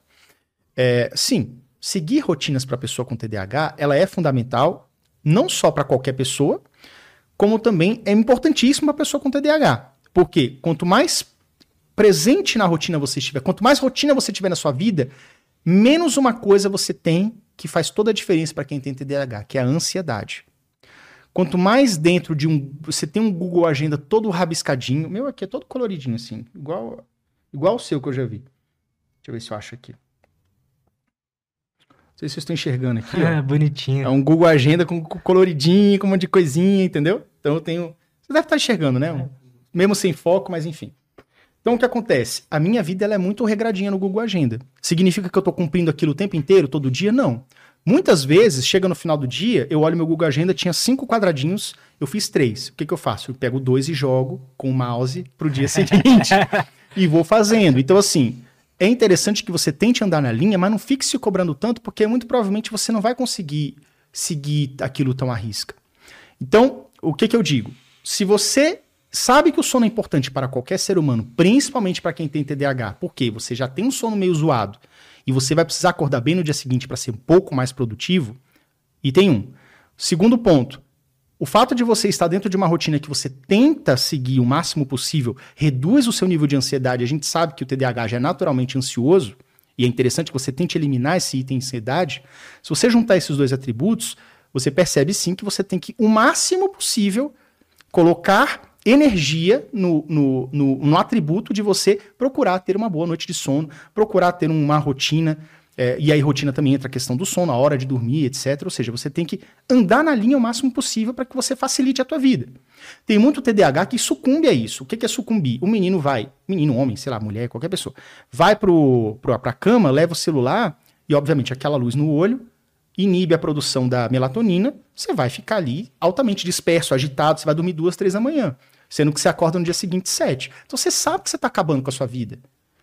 Só que mesmo assim, quem está se identificando com o que eu estou falando, sabe que assim, beleza, cara, eu sei que eu estou acabando com a minha vida, mas hoje à noite eu vou olhar o celular mais uma vez. O cara pode estar tá falando isso.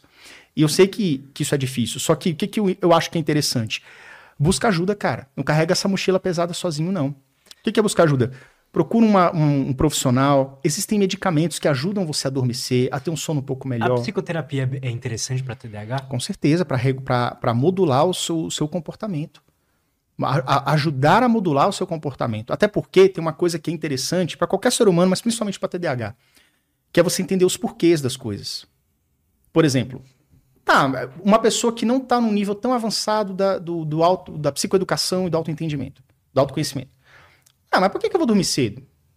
É, eu vou, eu, vou, eu vou acordar 8, 9 da manhã mesmo, então eu vou ficar aqui zapeando no celular de madrugada.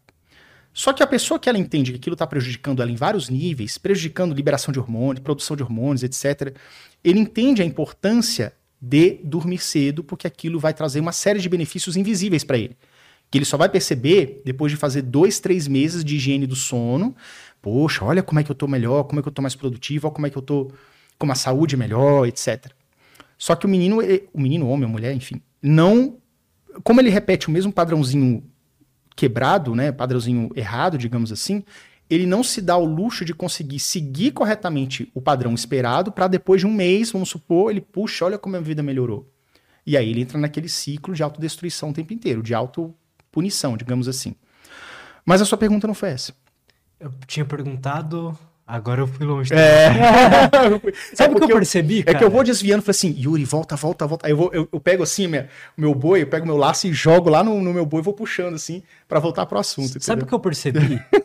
Toda vez que eu converso com alguém com TDAH, parece que eu fico com TDAH junto. É uma loucura é isso. Eu acho que você vai mergulhando nos exemplos, assim, eu acho, né? É que eu, tipo, eu vou acompanhando a linha de raciocínio. Mas sabe, sabe, o que eu acho legal? Assim, ah, lembrei o que ia falar entender os porquês e psicoterapia. É verdade, tinha perguntado da psicoterapia. Oh, já tô, lá, lá, sem remédio. Enfim, o que que acontece? É, quando você tem a psicoterapia, eu tô com a mesma terapeuta, psicóloga, TCC, há 2014, tô há caramba, nove anos. Caramba. Nove anos com a mesma. E sem brincadeira, cara, minha vida mudou completamente depois disso, tá? Uh, o nome dela é Dilma Guimarães tá? Ela é da Clínica Eros e Psique. Para quem vamos perguntar isso aí, vamos escrever. Quem é? Quem é? é Dilma Guimarães, Clínica Eros e Psique. Você encontra no Instagram. E aí você manda um inbox e você vai conversar com a equipe lá. O que que acontece? eu tinha uma série de comportamentos, isso não tem nada a ver com psicoeducação nem nada, tá? Isso aí é, é o Yuri pré-histórico que não, nem sabia para que servia o sono, um bom sono, essas coisas. Mas eu tinha uma série de comportamentozinhos que estavam dificultando a minha vida. E aí, quando eu comecei a entender, não apenas ressignificar várias coisas, mas entender os porquês dessas coisas, é como se cada porquê girasse chaves dentro de mim. Puxa, olha só o que eu estava fazendo. Olha só, então era isso que estava por trás. E quando eu começo a montar isso esse é quebra-cabeça, não significa que eu tô curado que amanhã eu vou dormir 8 da noite. Não é isso. Usando o exemplo do sono, do sono desregulado. Era outras coisas também. Mas fica muito mais fácil perceber quando eu tô me sabotando e falar assim: opa, eu não devo fazer isso. Volta pro que você deveria estar tá fazendo. É quando você tá no hotel, você abre o frigobar do hotel, tem aquelas Coca-Colas, aquelas cervejas, mas tem um suquinho aqui sem açúcar. Pô, do que tem aqui, ou eu vou na água ou eu vou no suquinho, né? Com um docinho aqui, mas é com adoçante e tal. É você fazer escolhas conscientes, seja de alimentação, seja de buscar uma hora, a hora de dormir. Escolha consciente do tipo assim, eu já sei que eu tenho um problema de performance. Eu assisti a live do Yuri com Lutz, já sei que tem um problema de performance, então eu vou arrumar meu grilo falante. Eu vou procurar um grupo de estudo eu sou concurseiro, eu já sei que eu vou para a biblioteca, eu estou me enganando. Porque eu fico lá oito horas, eu só leio três e as outras eu fico passeando, fingindo, conversando na cantina da, da biblioteca. Você está se enganando, brother. É melhor você ficar três. Já que, ó, já que você sabe que você vai para a biblioteca oito horas, igual a, o, o seu amigo ou a sua amiga, e ele efetivamente, pelo menos eu acho, ele efetivamente consegue estudar as oito horas, mas você não passa de três, esse é teu limite. Não queira ser o Joãozinho Mariazinha. O seu limite é três horas. Então sabe o que você faz? Vai para a biblioteca, arruma um bom grupo de estudo e estuda bem três horas. Eu garanto que você vai ter uma performance, um desempenho, um, um, enfim, um resultado final muito melhor e mais promissor do que você ficar se enganando e, e fazendo coisas que não funcionam para você. Esse negócio de entender o porquê, ele é bom para todo mundo, cara. Eu acho. Ele é bom para todo mundo. Ele cria, ele começa a criar aquela o pessoal fala de aquela metacognição, sabe? Hum. Ele começa a criar uma. Você para de viver no automático. É isso que eu quero dizer. Então, aquelas pessoas que estão fazendo coisas que nem percebem, pô, por que, que eu pedi um iFood, comi e tal, tipo, aí depois eu passo mal, não sei porquê, não sei nem porque eu tô mal no dia seguinte. É. Quando você entende o porquê das coisas, você começa a perceber, tá?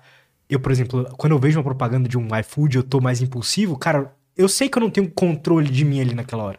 Eu sei que eu vou pedir e vou comer e eu sei que amanhã e eu vou passar mal. mal e amanhã eu, eu sei um, eu tô Eu mal. pedi um X-bomba com um quilo de cheddar. Na é. hora aquele, aquele gostoso, mas bicho, na hora que você come o último pedaço, já começa a passar mal. E você sabe, você pode ver, você pode reparar. Eu consigo perceber isso. Quando eu como qualquer alimento, você tem uma digestão ali, sei lá, seis horas, oito, não sei. Você tem algumas horas ali de digestão.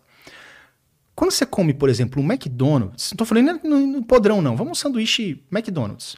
Sem brincadeira, cara. O McDonald's, eu acho que dura o dobro de digestão. Eu fico sonolento. É tipo assim, é como, como se o meu, seu, meu corpo tivesse que travar uma verdadeira guerra para digerir aquilo. E aí você perde concentração, perde tudo. É igual o menino que vai fazer prova e leva chocolate. Em vez de levar uma fruta e tal. Eu, falei, eu fiz um vídeo recentemente sobre isso, né? Eu, eu dei dicas do Enem, porque às, oh, vezes, a, às vezes a pessoa leva do tipo assim, olha só, a pessoa já, ó, a pessoa tem um tratamento direitinho, tipo assim, ela toma Ritalina duas vezes por dia, tem uma alimentação mais ou menos regrada. E aí, como ela vai fazer a prova do Enem, ela fala assim: não, então eu vou levar uma, uma barrinha de soufflé, vou tomar três Ritalinas, porque vai me dar um gás. Olha uma ideia maluca. Não faça isso, eu vou explicar por quê. E aí o cara vai fazer a prova com uma rotina completamente diferente do que ele estava mais ou menos habituado. Quando você tem uma ingestão de um alimento industrializado, altamente rico em açúcar, refinado como o chocolate, uma barra de soufflé, você tem, você eleva totalmente o seu índice de glicose, você tem uma intensa liberação de insulina, e isso naturalmente já drena a tua energia, porque você, o seu pâncreas ele está trabalhando, você está fazendo processos químicos ali para transformar outras, outros nutrientes em insulina para tentar reduzir aquela loucura de açúcar que você jogou na, na corrente sanguínea. Isso naturalmente já te dá uma letargia.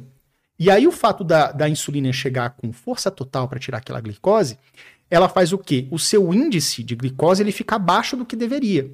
É tipo assim, ele tem uma queda muito brusca. E tipo assim, vamos supor que você ganhou mais 10 de açúcar no sangue e ele vai tirar mais 20, menos 20. Então você fica abaixo do uhum. que você ganhou. E isso, naturalmente, essa queda brusca vai te dar uma letargia. E aí o que, é que você faz? Nossa, que sono, hein? Vou abrir outro chocolate. E aí você. Entra você, num loop. é, você entra num loop maluco na prova. Você briga, você simplesmente destrói a sua capacidade de concentração. Outra coisa. é, aí o cara às vezes leva um. um- a Ritalina, por exemplo. Vou- Ritalina como um exemplo, né? Em vez de você tomar aquela dose certinha, não mudar o que você estava fazendo, você diz, não, cara, eu tenho que tomar um gás, eu tenho que tomar mais uma para ficar super, super produtivo na prova. Você está cometendo um grande erro. Primeiro, nunca mude dosagem de medicamentos sem orientação médica. Nunca, nunca, nunca. Nunca mesmo, tá, gente? Isso é uma coisa séria. E o segundo ponto é o seguinte: é o efeito U invertido. O que é, que é o efeito U invertido? Você tem o U, o invertido seria tipo um, um arco, assim, né? O que, que acontece? Aqui está a sua atenção. Você tá entendendo? Aqui está a sua atenção. Aí você toma uma ritalina, sua atenção vai para cá. Ah, se eu tomar duas, a atenção vai para cá. Aham. Não, essa atenção vai para cá. Por quê? Você pode aumentar a sua ansiedade porque você não está habituado com aquilo ali. Você tem Dispersa mais fácil. você dis- não, não apenas a dispersão por si só, mas você tem um, um aumento nessa quantidade do neurotransmissor. Você pode ter um, um desequilíbrio com relação, porque assim, você tem as células que produzem, células cerebrais que produzem a, a dopamina, por exemplo, e você também tem um processo que ocorre dentro das sinapses de retenção. Então, é a comunicação celular, né, é, é, n- dos neurônios, que ocorre as sinapses ce- celulares ali da a comunicação. Então, ali também tem uma quantidade específica de dopamina que está sendo usada para transmissão e alguns medicamentos, como por exemplo o Venvance, utilizam também um sistema que retém por mais tempo aquela dopamina durante a sinapse. Então tem todo um processo sendo feito com uma quantidade certa que você vai liberar, que você vai reter e depois aquilo ali vai, vai exaurir de alguma forma. Então assim, estou explicando de uma maneira muito simplória, tá? Quando você coloca uma dose muito elevada naquilo ali, você causa um desequilíbrio a ponto de que você pode ter uma, um dos sintomas muito comuns para quem toma uma dose errada da ritalina ou de um outro psicoestimulante, é você ter um aumento súbito da ansiedade. É como se. O exemplo que eu gosto de falar é que as pessoas sentem é uma coceira no peito. Você tá assim fazendo prova assim. Cara, sei lá, cara. Eu vou, eu vou levantar, vou no banheiro. É, é uma ansiedade inexplicada que você tem. Você sente um mal-estar. Isso, é um, isso não acontece com todo mundo, mas é um possível efeito colateral. Então, se você já está habituado, se o seu corpo já tem ali um- uma- um processo que já está funcionando, que já está redondo, não inventa de mudar as coisas só porque você está fazendo uma prova. Você pode enfrentar, além de você não dever fazer isso, você pode enfrentar esse efeito invertido, que na verdade você não dobra a sua capacidade de concentração. Você pode simplesmente estrambelhar a sua concentração naquele dia. E se aquele dia for o dia do Enem, você está enrolado, entendeu? Então, por exemplo, então você não, não faça. Não fica ansioso. Eu sei que a gente quer produzir, pô, vou, vou melhorar, mas não. Leva uma fruta, por exemplo, que o índice glicêmico é menor, tem mais fibra, não causa aquele pico de insulina. Leva uma laranja, leva uma banana, uma- um, um melão, sei lá, alguma coisa. Coisas que você pode fazer ali na hora da prova, né? Que pode te, te ajudar de verdade para saciar. Não leva chá. Chá também pode ser estimulante. Leva aguinha com banana, mesmo Total. com fruta, que tá bom. Ou uma maçã picada, sei lá, uma coisa assim nesse sentido. Então, isso é um exemplo de coisas que você pode fazer com o, o autoconhecimento, conhecendo os seus processos e como você vai é, é, se ajudar, né? Não, não deixar você ficar selvagem demais por aí. Boa. Yuri, podemos fazer uma pausa rapidinho? Pra pegar mais uma água ali e já lá. voltamos? Yuri, sabe uma coisa que a gente não comentou e que eu achei interessante? Hum. Até porque eu vi ali rapidinho no chat uma moça falando que você descreveu, várias pessoas falando que você descreveu o filho delas. Isso é interessante. E aí teve uma moça que falou assim: você descreveu meu filho de 19 anos que não quer tomar, é, mas ele não quer tomar medicamento. Você falou que tomou a decisão de diminuir o medicamento e tudo mais, e eu queria saber o porquê. Por que, que você tomou essa decisão? A, a decisão é o seguinte: é, durante muito tempo eu tomei certinho e regrado o medicamento e eu quis dar uma pausa para voltar a sentir o meu corpo selvagem como ele é. Então, quando eu digo aqui que eu dei uma pausa, não estou incentivando e você estimulando a você, a você fazer isso, não. Isso, querendo ou não, também faz parte de um experimento pessoal meu. Por quê? Eu estudo TDAH, eu falo sobre o TDAH, etc, etc. Então, de um jeito ou de outro, eu, eu, eu sou alguém que está experimentando coisas novas para entender melhor meu corpo. E aí eu tiro um resultado disso, desse experimento, e depois eu, eu comparo, eu, eu publico, não, eu, eu compartilho com o público de alguma forma. Quando Por exemplo, você começou isso? ah, deve ter uns três meses. Pô, bastante tempo. Tem, O que, que você então- veio percebendo? É, o que eu vim, cara, a minha produtividade diminuiu. Em alguns momentos, vamos lá, uma a duas vezes por semana eu tomo uma Ritalina de 10, porque eu sei que eu tenho que fazer uma coisa muito importante e que vai exigir muito trabalho intelectual. E eu sei que eu vou com minha esponjinha seca, vou ter muita dificuldade, eu tenho que molhar um pouco mais essa esponja para velho. Agora tem que render. E aí eu tomo uma Ritalina de 10. Uma a duas vezes por semana isso acontece. Mas todos os outros já passa mais de uma semana, às vezes até duas sem tomar nada. Mas vamos botar uma média assim de uma vez por semana, às vezes duas. Eu me vejo numa situação que eu recorro. É uma recorrência. Por que, que você quis sentir o seu lado selvagem de novo? É... Porque eu comecei a perceber que algumas coisas que eu tinha há anos atrás eu já não estava tendo mais. Por exemplo, misteriosamente eu estava sempre acordando no mesmo horário. Eu não sei até que ponto isso tem a ver com o medicamento, tá? Eu tô falando assim. Tudo que eu tô falando para vocês, pessoal, é empírico, é eu que tô fazendo comigo mesmo. E não tem comprovação científica de nada. E eu não tenho vergonha de falar isso. Eu tô fazendo porque eu quero. Mas eu comecei a perceber que eu acordo sempre no mesmo horário. É, eu, eu sinto o mesmo tipo de fadiga no final do dia. É, eu parei de ouvir música. A- Eu, eu sempre ouvia as mesmas músicas. Eu, eu gosto muito de ouvir música eletrônica no fone de ouvido. Aquilo me acalmava. E eu, inclusive, conseguia escrever roteiros ouvindo música, desde que não tivesse letra. Tem que ser Uhum. música instrumental. Depois a gente explica por quê. Mas eu comecei a perder o gosto, até por jogar. Eu jogava videogame de vez em quando à noite, no final do dia. Eu perdi o gosto por jogar videogame, eu parei de ouvir música, eu comecei a entender, o meu sono começou a ficar ok, eu tava dormindo um pouco melhor, mas eu tava acordando sempre no mesmo horário. Sendo que eu lembro que, sei lá, 10 anos atrás, vamos supor, se tivesse um dia que eu tivesse trabalhado mais, seja trabalho físico, laboral ou um trabalho intelectual, às vezes eu poderia dormir e acordar, sei lá, 10, 11 da manhã. Coisa de adolescente, assim, entendeu? Mas é, mas isso, isso acontecia até uns 8, 10 anos atrás. E aí isso parou de acontecer. E aí eu entendi que nesses últimos anos, principalmente na pandemia, eu estava muito regradinho com tomando medicamento e eu senti que o meu corpo ele estava começando a responder muito diferente do que era nos primeiros 30 e tantos anos da minha vida, que eu tô com 39 agora. Aí eu falei, cara, como é que é o Yuri de antigamente? Será que isso aqui tem a ver? Será que o fato de eu tomando medicamento tem a ver com isso? Vou testar. Conversei com meu psiquiatra, eu tenho as receitas, inclusive, eu tenho caixinhas lá dos medicamentos que eu preciso. É, ele tinha me passado é, bupropiona, que é um medicamento de segunda linha, mas também é muito utilizado no TDAH. Não é um psicoestimulante. Eu não sei exatamente a classe dele, mas não é um psicoestimulante. Tem também a receitinha lá, a caixinha de Ritalina que eu comprei. Tá tudo ali guardado. E vez ou outra eu recorro, como eu te falei, nessa frequência muito baixa.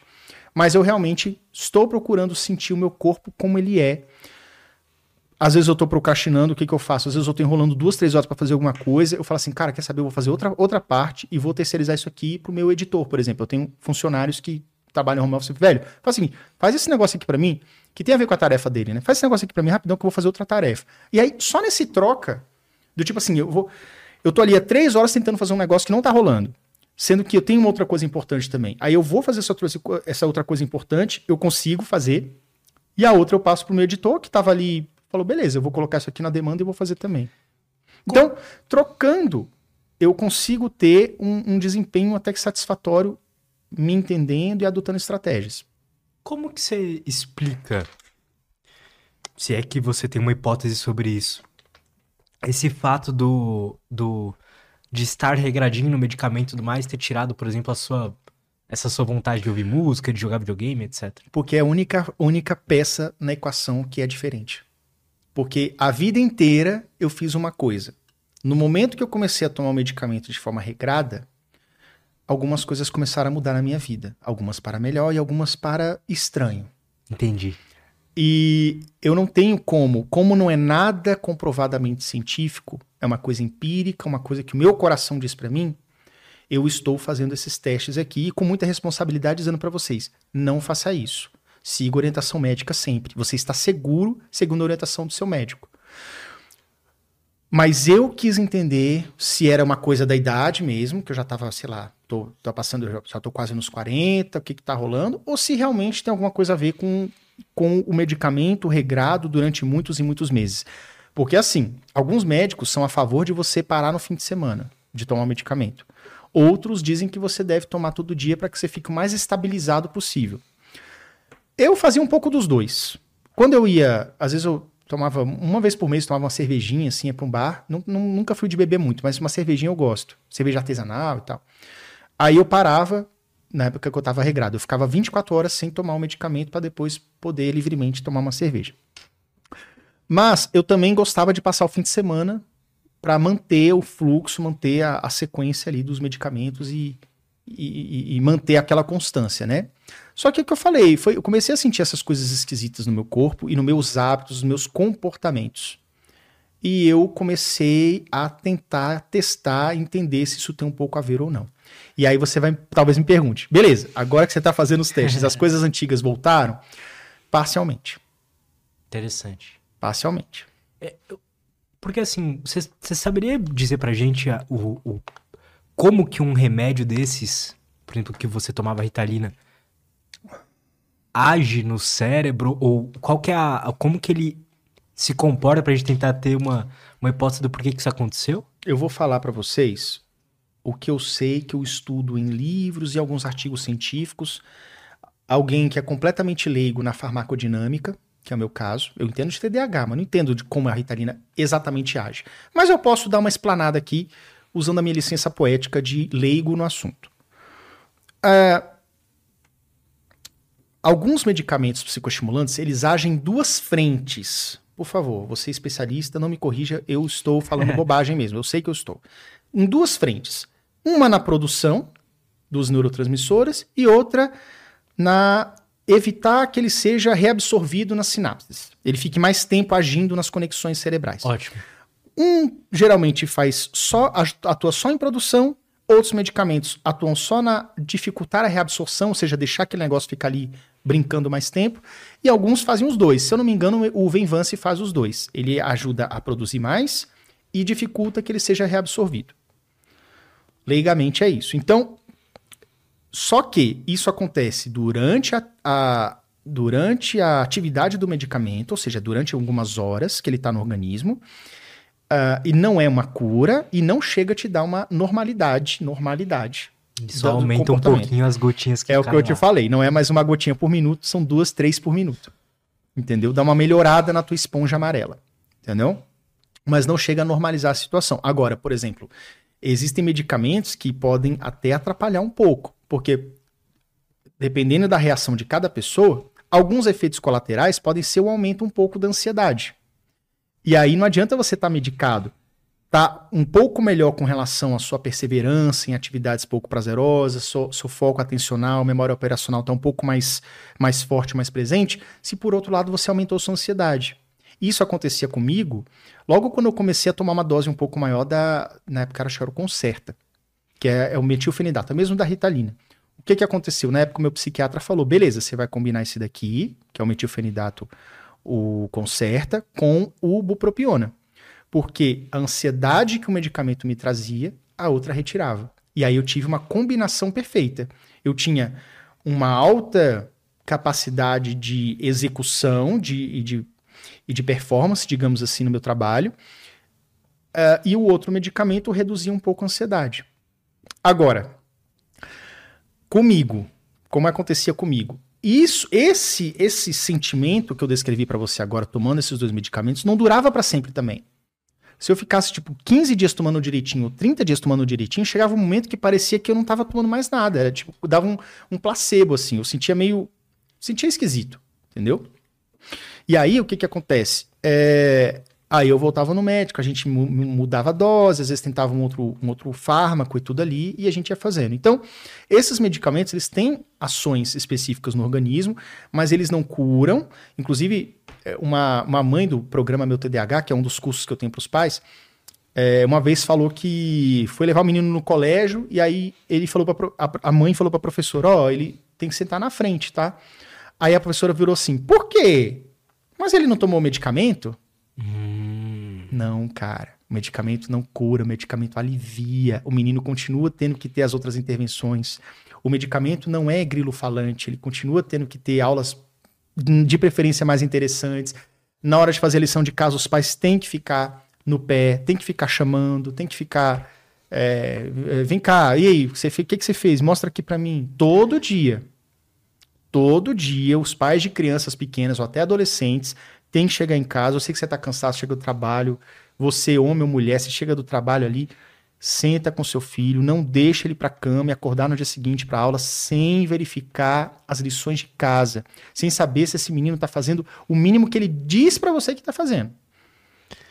Então você tem que ficar de olho nisso também. Se eu pegar uma pessoa hoje, pegar 10 pessoas com depressão hum. e der para elas antidepressivo, ali umas 5 só antidepressivo, 5, 6 pessoas vão vão vão, digamos assim, entre aspas, tá, pessoal, ser, ser curadas. Entendi. Se eu, se eu der, se eu der só terapia para essas 10 pessoas, vai é, ser talvez um pouco mais as terapias cognitivas comportamentais, ativação comportamental, esse tipo de coisa, vai ser um pouquinho mais sete pessoas e tudo mais. E se eu juntar as duas coisas, vai funcionar ainda melhor. Acredito. Elas se complementam. Uhum. O que eu quero te perguntar é o seguinte: o quanto terapias, é, coisas comportamentais e etc. Qual a porcentagem que você acredita que isso cura ou ajuda um TDAH versus o medicamento em si? Somente o medicamento, digamos, é. né? Você já deve ter entrevistado várias pessoas aqui e que afirmam para você com muita segurança que terapia modifica o seu cérebro até estruturalmente. Ele ajuda Sem realmente dúvida. a você, né?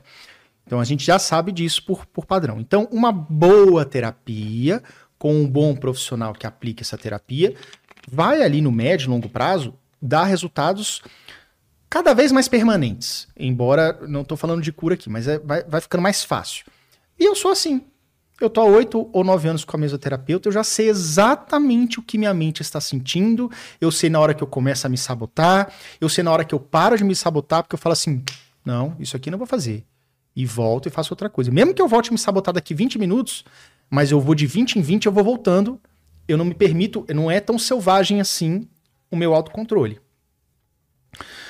Agora, é, falando por mim, eu tive uma patologia que é o TOC, transtorno obsessivo compulsivo, junto do TDAH.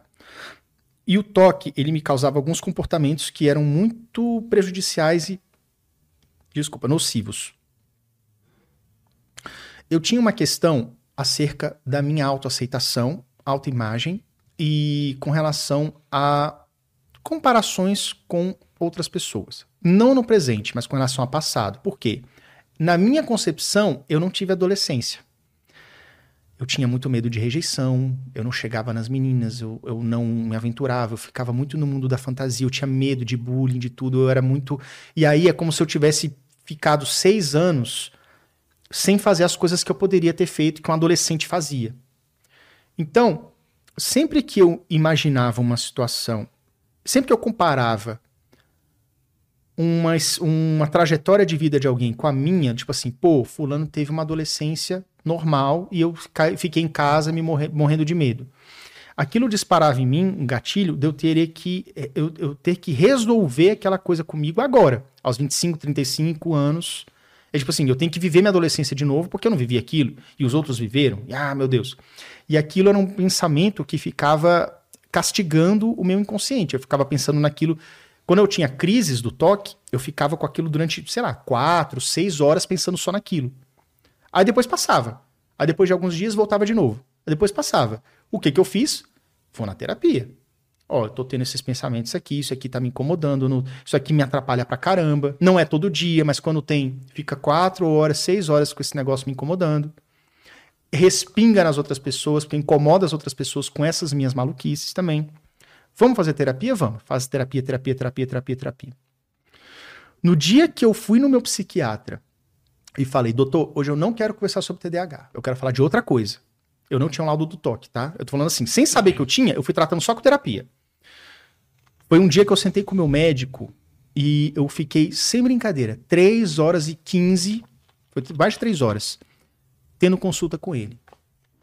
E ele é um médico bem assim, ele pega aquelas resmas de papel A4, ele anota, vai falando, vai falando, tá, tá, aí vai, próxima folha, ele não anota em caderno, né? são folhas A4, é assim que ele faz. No final, ele me deu esse laudo e falou: olha, muito provavelmente você tem um quadro de toque, você vai fazer um tratamento, esse tratamento vai durar de um a dois anos, mas ele tem, é, tem um tratamento, tem cura. Você vai tomar esse remédio aqui, X, e daqui tanto tempo você vai, você vai parar de tomar. Lutz, eu tomei esse medicamento por 11 meses. Por que 11? Porque no 12 mês eu já estava entrando de férias e eu já estava sentindo muito efeito colateral. Ele foi mudando um pouco. No início era de boa, no final já estava me incomodando. Aí uhum. eu parei. Tomei 11 meses, quase um ano. Lutz, eu tinha essa crise uma, duas vezes por semana, tá? Eu reduzi de duas vezes por semana para uma vez por ano. Caramba. Cara, sabe o que que você olhar, tipo assim, você deita na cama, olha pro teto e fala assim: PQP. Quanto tempo eu fiquei sofrendo com isso, sem saber que era uma parada neuroquímica. O que, que acontece, Lutz? É como se a mão de Deus, ou do que você quiser, entrasse na minha cabeça e tirasse aquilo de mim.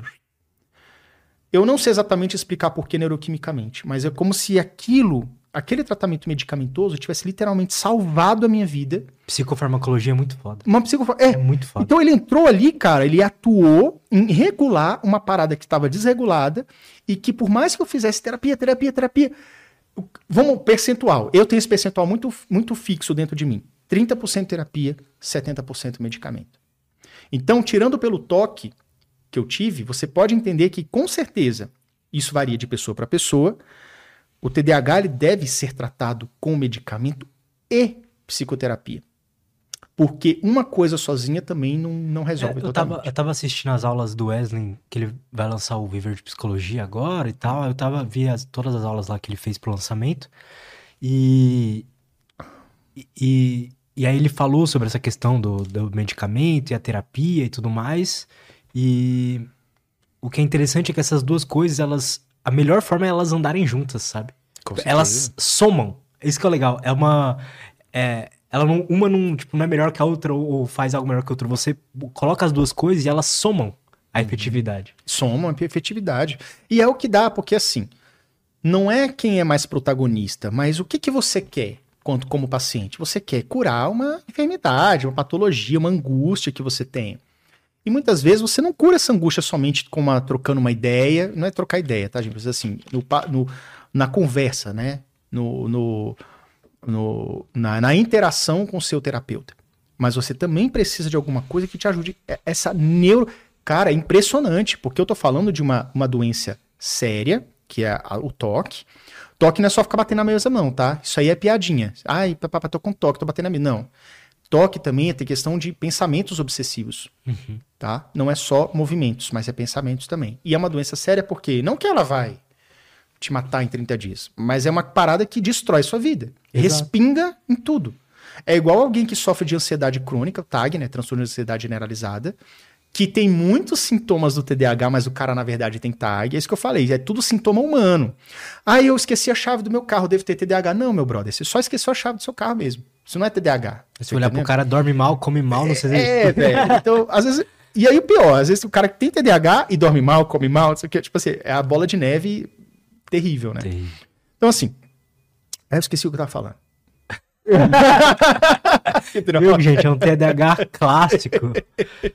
Cara, sabe o que eu ia te perguntar Escapou. também? Pode perguntar que você Como quiser. que é ter um, um, podcast sendo TDAH? Velho, o meu podcast, eu criei um podcast tudo em mente. Tudo em mente. Tudo em mente. Porque eu pensei assim, cara. Primeira coisa é porque eu sempre imaginei. Esse barulhinho, eu... Tati. Não, mas, mas eu tô ouvindo também. Tem um alarmezinho pipocando aí. Daqui a pouco o cara vai, toc, toc, vai desligar. Eu criei o podcast Tudo em Mente. Primeiro, com uma realização pessoal. E segundo, eu queria. É, não é treinar, é aprimorar. Vamos dizer, eu esqueci a palavra, mas eu queria treinar a minha habilidade social.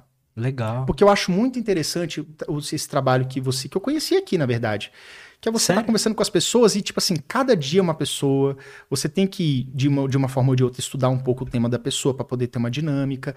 E eu acho que isso é um treino cerebral muito importante, tá?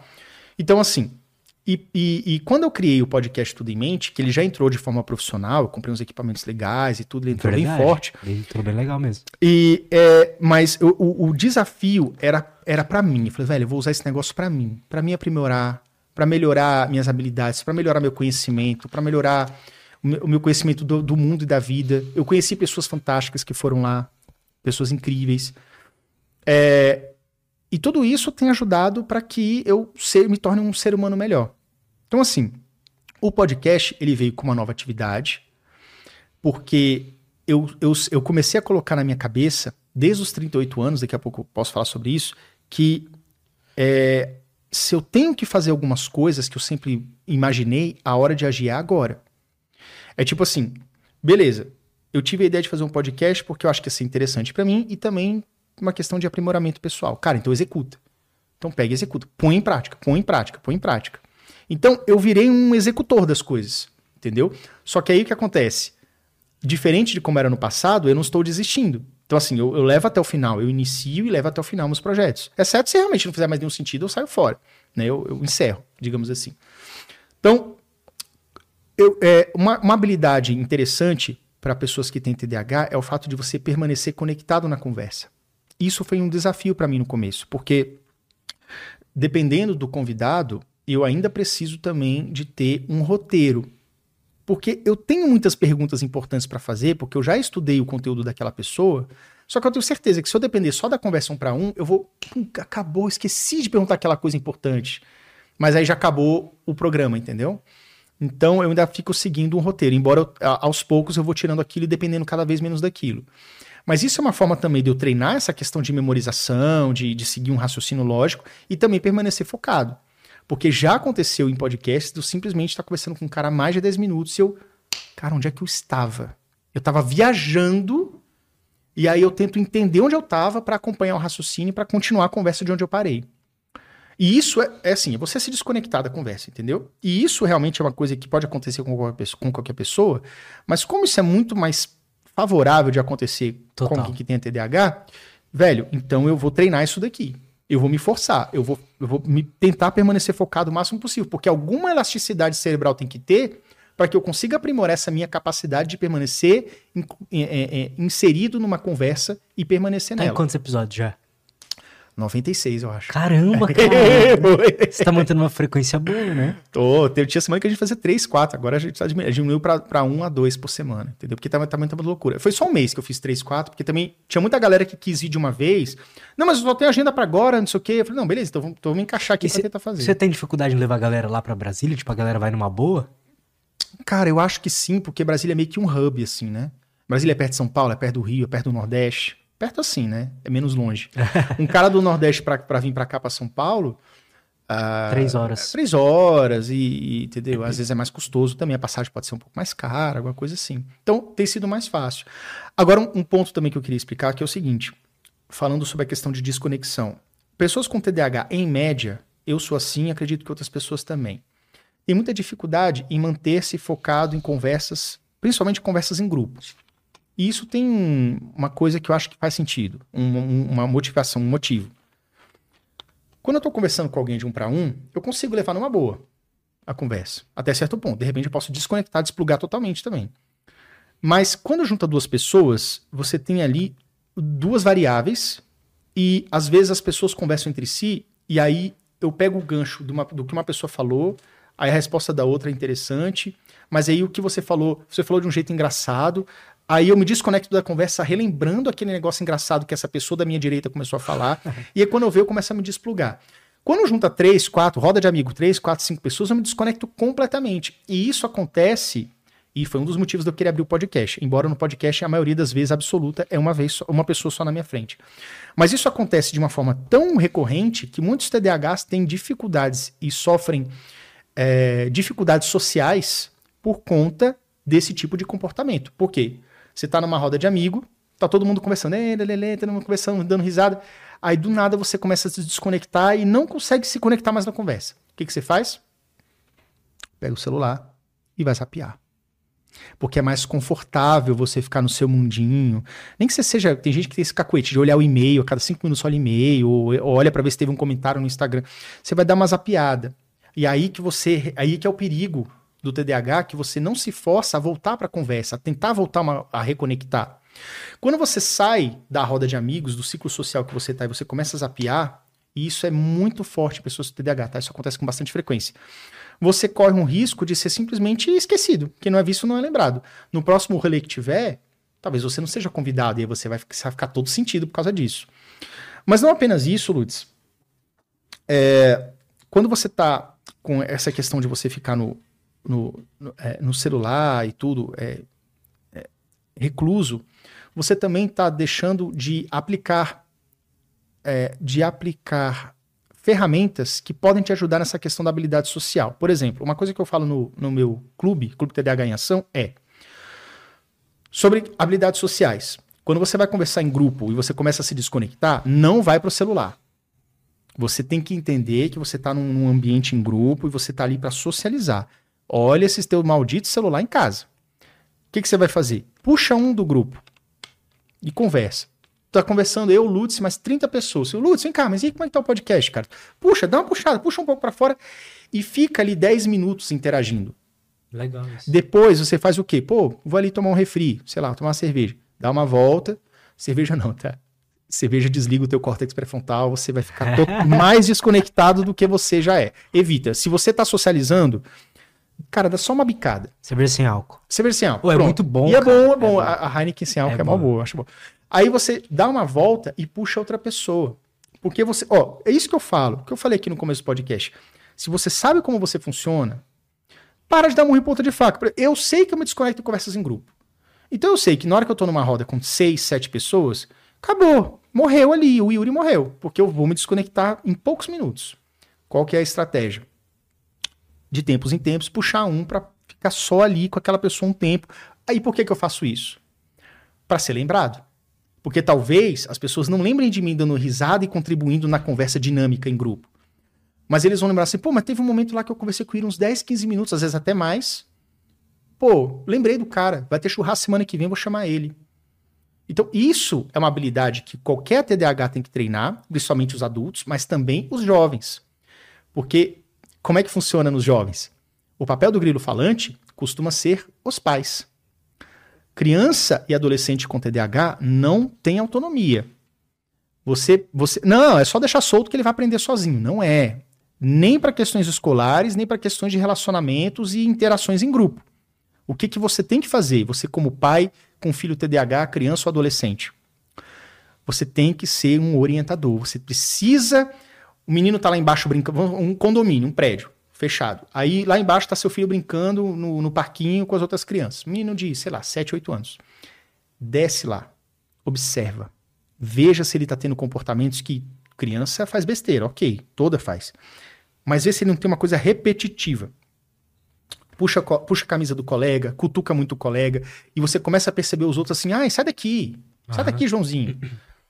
Você tem que começar a perceber isso para você poder orientar assertivamente o seu filho sobre isso. Não é que ele está tá ali embaixo brincando sozinho, que está tudo certo, que ele está interagindo, que ele está. Ele está. Só que nós estamos falando com uma criança que tem um desenvolvimento cerebral um pouco mais tardio. Isso é. Tem gráficos mostrando isso. O cérebro neurotípico, o cérebro TDAH. O desenvolvimento, a maturação cerebral ela é mais tardia. Então, você tem crianças de 8 ou 9 anos brincando, o seu filho que tem a mesma idade vai estar tá ali, mas ele tem mentalidade de 6 7. Então tem uma diferença ali, tem uma diferença de maldade Interessante também. Isso. Tem. Tem uma diferença de, de maldade, de percepção, de, de como que. É, é, é, de não perceber algumas brincadeiras e maldades que os, os coleguinhas possam ter. É uma ingenuidade, o nome é isso. Uma, uma certa ingenuidade um pouco maior. Então, os pais têm que ficar de olho, não apenas para essa questão de proteção, que não é o objetivo principal, mas principalmente sendo orientadores comportamentais. Aí uma mãe já me perguntou uma vez que eu falei esse negócio da maturação cerebral é um pouco atrasada, mas depois estabiliza, tá? É aos 25 anos. O seu filho ele vai ficar equiparavelmente maduro, não é aos 18 nem aos 15, é aos 25, quando já for um jovem adulto. Mas às vezes as mães perguntam assim para mim é, no, no inbox, sei lá. Ah, Yuri, mas como é que eu faço pro meu filho amadurecer mais rápido? Isso não existe. Uma forma de você fazer o seu filho amadurecer mais rápido será você treinar incessantemente habilidades sociais enquanto ele for imaturo. Exemplo, adolescência também. que é um momento difícil. É quando você para de brincar com todo mundo no parquinho e você começa a formar tribos, grupos. Adolescência é isso. Essa primeira mudança, introdução da fase adulta.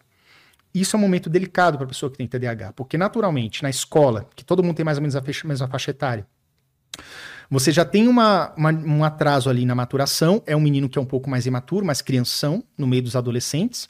Não se interessa muito por coisas de adolescente, demora para pegar esse, esse tranco. E, é, e não, não adianta forçar, tá? O ponto não é isso. O ponto é, beleza.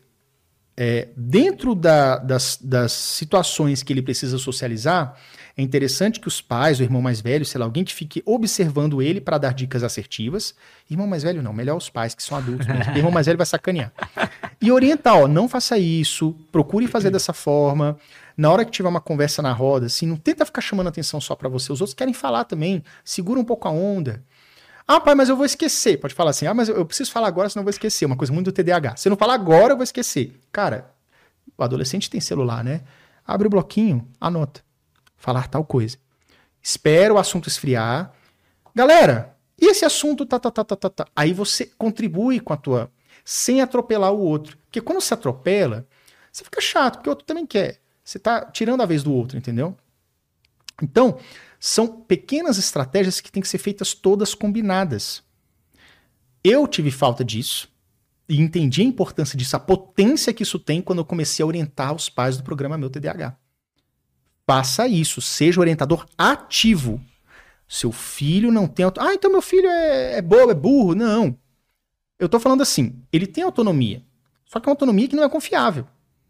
Para atividades escolares, para estudo, para autogerenciamento do tempo e das coisas, para auto-organização e também para habilidades sociais. Então você tem que ficar no pé. Não é um pé do tipo, vira para esquerda, vira para direita, levanta o braço, agora fala a palavra. Não. Observa e vai corrigindo a rota. Não é na frente dos outros. Você observa, você vê que ele falhou, que ele falou uma besteira ali no parquinho, fez uma besteira. Depois você fala assim: ó, aquilo ali que você fez não é legal. Muda isso. Faz daquela outra forma. Orientando. Ah, então é só fazer isso e resolveu? Não. Porque no dia seguinte ele vai fazer de novo.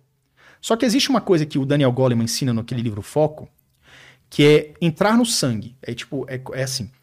Tudo que você vai fazer, todo um comportamento novo que você vai adquirir, ele vai ter algumas, alguns estágios. O aprendizado recente, conteúdo que você acabou de aprender. Você acabou de, de. Você abriu o Premiere primeira vez na sua vida. Você não sabe onde é que edita, onde é que corta, você está aprendendo a ferramenta. Essa parte é demorada, a curva de aprendizagem. Depois que você já decorou, já entendeu, se você ficar umas duas semanas sem mexer, você pode esquecer.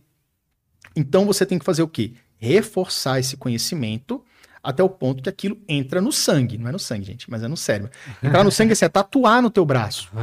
Igual andar de dirige carro. Você não pensa mais. Você só entra, engata primeiro, ou então bota o drive ali, for automático, e vai embora. Você não precisa pensar. O seu filho também vai chegar no momento que ele não vai precisar pensar mais no que ele deve ou não falar, pode ou não falar. Não vai ser perfeito, mas vai ser muito mais controlado. Vai, ele vai ter uma é, ele vai ter um comportamento muito mais regradinho, consciente. É, é, como é que eu posso dizer, gente? Falei a memória aqui. É, é, muito mais é, educadinho, digamos assim. Não estou dizendo que seu filho é mal educado. Gente. Muito funcional. mais funcional do que se ele não tivesse esse tipo de orientação. Então você vai ensinar ele hoje, você vai ensinar ele amanhã, você vai ensinar ele mês que vem. Mas confie em mim. Daqui um tempo você vai entender, você vai sentir o teu filho numa evolução em outro estágio. Entendeu? É mais ou menos isso.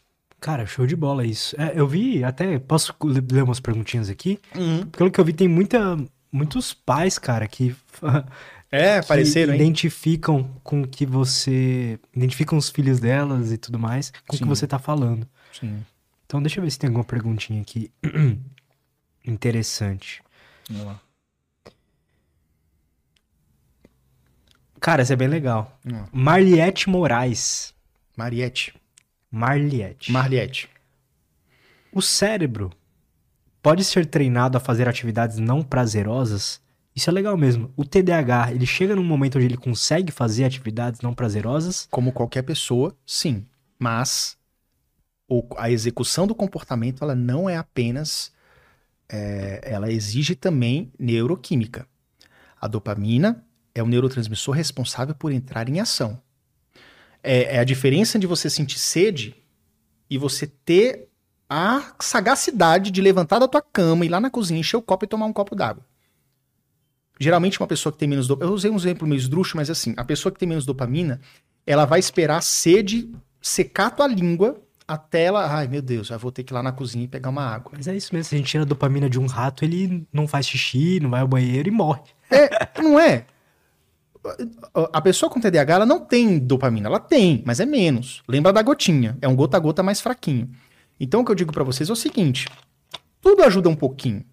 Treinar o seu cérebro a fazer atividades chatas e pouco prazerosas vai ajudar um pouquinho, mas vocês não podem esquecer que entrar em ação, se engajar e permanecer engajado em atividades prazerosas ou não, exige alguns neurotransmissores, principalmente dopamina. Então, se você tem um, um cérebro que, que, que, que, que, não tem tanto a quantidade suficiente, né, que, que tem essa escassez, você vai ter uma dificuldade naturalmente maior. Mas sim, treinar é sempre, vai sempre ajudar o processo, vai tornar o processo menos penoso. Por quê? Uma das coisas que faz com que você evite entrar em ação, uma pessoa com TDAH, não é apenas o fato de você saber que aquilo vai te dar trabalho, que aquilo é chato, é moroso, mas é a falta de clareza dos passos. Fazer atividades ordenadas e cadenciadas é difícil para o TDAH. É por isso que eu gosto de usar uma regra que eu tenho no programa meu TDAH, que é a regra dos três comandos, dos três passos, ou três, ou, ou três comandos, que é se você combinar alguma coisa com seu filho, combine até três. Por exemplo, ó, filho, ó, para você jogar videogame, você tem que chegar chegar do colégio, tomar banho, botar o tênis no, na gaveta do tênis e botar a roupa no seja roupa suja. Se você botar mais coisas, fazer esse cadenciamento no cérebro do TDAH não fica muito claro, não, não fica muito fácil. Então é interessante que você reduza isso para até três. Não inventa de fazer um monte de coisa, com um monte de passo a passo para ele fazer, porque ele vai se atrapalhar e aí pior, ele não vai se atrapalhar, ele vai se atrapalhar uma vez. Da segunda vez ele vai desistir, vai abandonar. E você não quer que ele abandone. Então, assim, eu sei que o seu filho não apenas demora para tomar banho quando chega em casa, joga a roupa no chão e não bota o sapato na, na sapateira. Ele também faz outras coisas. Mas pega as três principais coisas que te incomodam. Três principais comportamentos que ele tem que te incomodam. E combina o game com seu filho com isso. Você quer jogar videogame? Você quer ter liberdade? Quer fazer tal coisa? Faz essas três. É só isso que eu te peço agora. Pô, isso é bem legal, cara. E depois de um tempo, você pode. Depois de um tempo assim, tipo assim, pô, você já tá fazendo legal esses três. Vamos fazer mais uma? E aí você dá um bônus pro menino, vai, leva para tomar um açaí, sei lá, qualquer coisa. E aí você, aí você lentamente, depois que aquele comportamento já ficou muito familiarizado, você entra com uma próxima etapa, uma próxima ajuda. Agora voltando um pouco aqui à sua pergunta, a pergunta que chegou. A falta de clareza do próximo passo é um dos grandes motivos para que a gente tenha uma procrastinação crônica. Por exemplo, ah, Yuri, você tem que. Sei lá, cara. Tem que fazer um roteiro aí para um vídeo novo aí, diferentão. Só que esse roteiro para esse vídeo novo, eu vou ter que pesquisar em várias fontes, vou ter que olhar uns negócios na gringa, porque é um conteúdo que não tem aqui. Então, tipo assim, eu tenho tantas coisinhas para fazer e eu não tenho clareza de qual é a ordem. Tipo assim, primeiro olhar o conteúdo da gringa. Segundo, anotar tal coisa no caderno. Terceiro, abrir o Premiere. Sei lá. Como não está cadenciado claramente na minha cabeça, isso é um fator absurdo que vai me fazer procrastinar. Você só vê aquilo como um amontoado é de um problemas. amontoado de problemas. Sendo que se eu tivesse, por exemplo, um grilo falante e ele não vai executar para mim. Ele vai assim, Yuri, você tem que fazer esse vídeo difícil, né? Ó, eu acho que o primeiro passo é você é trazer clareza. O grilo falante vai trazer clareza. Yuri, eu sei que você está procrastinando porque você tem essa tarefa, você não sabe por onde começar. Mas eu estava pensando aqui, eu acho que o primeiro passo é você procurar o conteúdo da gringa. Por causa disso, disso, disso. É, beleza, faz sentido. Isso já reduz um pouco a ansiedade. O segundo passo é você pesquisar tal coisa e fazer tal anotação. O terceiro passo é você gravar dessa forma. Então, quando alguém te ajuda, ou você ou alguém te ajuda, um agente externo, te ajuda a trazer essa clareza do cadenciamento, isso já reduz bastante a sua procrastinação e você vai naturalmente produzir um pouco mais, ter um desempenho um pouco melhor. O TDAH, ele não. Ele tem dificuldade de fazer sozinho esse negócio. Tá, eu tenho essa tarefa, que é Hum. postar um vídeo. Uhum. Daí vamos separar ela em três, sei lá. Em roteiro, edição e thumb, um exemplo. Uhum. E aí ele vai, tá, agora eu pego o roteiro. Para fazer um roteiro, eu preciso pesquisar sobre aquele assunto. Uhum. Para pesquisar sobre aquele X assunto, eu tenho essas três fontes. Ele tem essa dificuldade de, esmil, de esmiuçar uma tarefa? Esmiuçar as etapas da tarefa. Gente, a diferença de um TDAH que é inteligente para um TDAH que é inteligente e rico é alguém que executa. E a, a, falta de execução vem muitas vezes da falta de clareza. Aliado à questão dopaminérgica. Isso a gente já sabe. Eu tô falando o seguinte: você precisa ter um nível de autoconhecimento, de psicoeducação elevado para entender exatamente por que, que seu cérebro está te sabotando há tantos anos. Por exemplo, eu sei que eu preciso do meu grilo falante, mas eu não descobri isso com seis anos de idade. Eu descobri isso muito tempo depois. Que começou a fazer sentido que as coisas só vão para frente quando eu tenho algum tipo de amuleto, alguma coisa me, me orientando um pouco ali. E às vezes, cara, essa é a diferença entre você que é extremamente inteligente, você, pessoa X, uhum. que tem TDAH e é extremamente inteligente, de alguém que tem TDAH é extremamente inteligente, mas consegue executar, e o resultado disso é você ter sucesso na sua área profissional, por exemplo. Então, respondendo a sua pergunta, que eu já até esqueci. Eu esqueci, cara, a sua pergunta. Não, mas você me perguntou alguma coisa aqui. Eu. eu... Ai, meu Deus, eu ia, eu ia puxar o raciocínio. Eu também me perdi, cara. Não, não se sinta culpado. É. Se alguém lembrar aí o que, que eu tava falando, escreve aí no chat, de repente me falam aqui e a gente continua. Mas enfim, tem muita coisa para falar, vamos. Cara, hum. um, um assunto que eu acho interessante a gente tocar é, tá. Como, entre aspas, resolver esse problema? Eu vejo que você é engajado em, em várias atividades políticas, assim, você vai lá, fala com os caras e tudo mais. Você tá em Brasília, né, uhum. também, eu imagino que isso ajude. Com certeza. Como que a gente resolve esse problema? Se é que ele precisa, é um problema que precisa ser resolvido. É um Como é problema é que, que é um problema que não tem solução. Mas é um problema que vale a pena você tentar resolver. Resolver um problema não significa solucionar e eliminar ele por completo. Vamos lá. Um, eu sei o que eu passei até hoje por causa do meu TDAH. Eu sei o que eu passei com relação ao sofrimento que eu e minha família tivemos, aos custos que foi lidar com TDAH. E sei que o negócio, a barra é pesada, cara. Eu sou filho de classe média bancária e a gente tinha, às vezes, para pagar professor particular e coisa e tal, ficava, às vezes, um mês, até mais, com conta de telefone cortada. Isso era uma coisa comum nos anos 90. Você tem um telefone fixo, às vezes vinha caro, ou às vezes você tinha que pagar outras contas na frente, você não pagava, eles cortavam o telefone por... até você pagar a conta, o boleto. A gente passou por isso em alguns momentos, porque tinha que ter aula particular toda semana para mim. Se, cara, se eu fosse, sei lá, 10% menos abastado ou 20% menos abastado, eu já poderia talvez não ter aula particular. E eu cairia na estatística do TDAH, que é a reprovação, uhum. etc, etc. Então, uma vez que eu percebo tudo isso e eu falo do TDAH, eu vivo e respiro o TDAH desde que eu nasci, desde que eu me entendo por gente, e principalmente de 2015 para cá, que foi quando eu criei o TDAH Descomplicado, foi que eu entendi isso, velho. Vamos fazer algumas coisas melhores. A gente, a gente carece tanto de lei, de proteção, os medicamentos aí. A gente tem a lista do Rename, que é a lista dos medicamentos para TDAH, que você. Que é o, é o lista. Não, gente. A lista do Rename é a lista de medicamentos fornecidos pela farmácia pública. Olha a besteira que eu tava falando. E, o, e os remédios para TDAH não estão lá dentro, que é os psicoestimulantes, Italina e Venvance, por exemplo. E isso tudo é uma luta, né? Você tem que ir lá, é, você não dá para fazer por projeto de lei, a, por força de lei, você tem que. É, é, uma coisa que depende do executivo, depende do Ministério da Saúde, depende da, da Conitec, que é um, um, a, o, o, o, departamento responsável por novas tecnologias lá dentro do Ministério da Saúde. Tecnologia, remédio é uma tecnologia. É, e existe uma resistência. Isso, é um tá? absurdo. E, existe, e exige uma resistência, existe uma resistência para colocar os psicoestimulantes como como medicamentos fornecidos no SUS pelo Rename. E, e, e olha a justificativa. No, no, ano de 2021, eles justificavam que o negócio era, ia, era oneroso. Tá lá no relatório deles lá, da Conitec. Em 2022, mudaram o disco. Falaram que não tinha comprovação científica de que os medicamentos eram, ajudavam o TDAH. Absurdo, cara.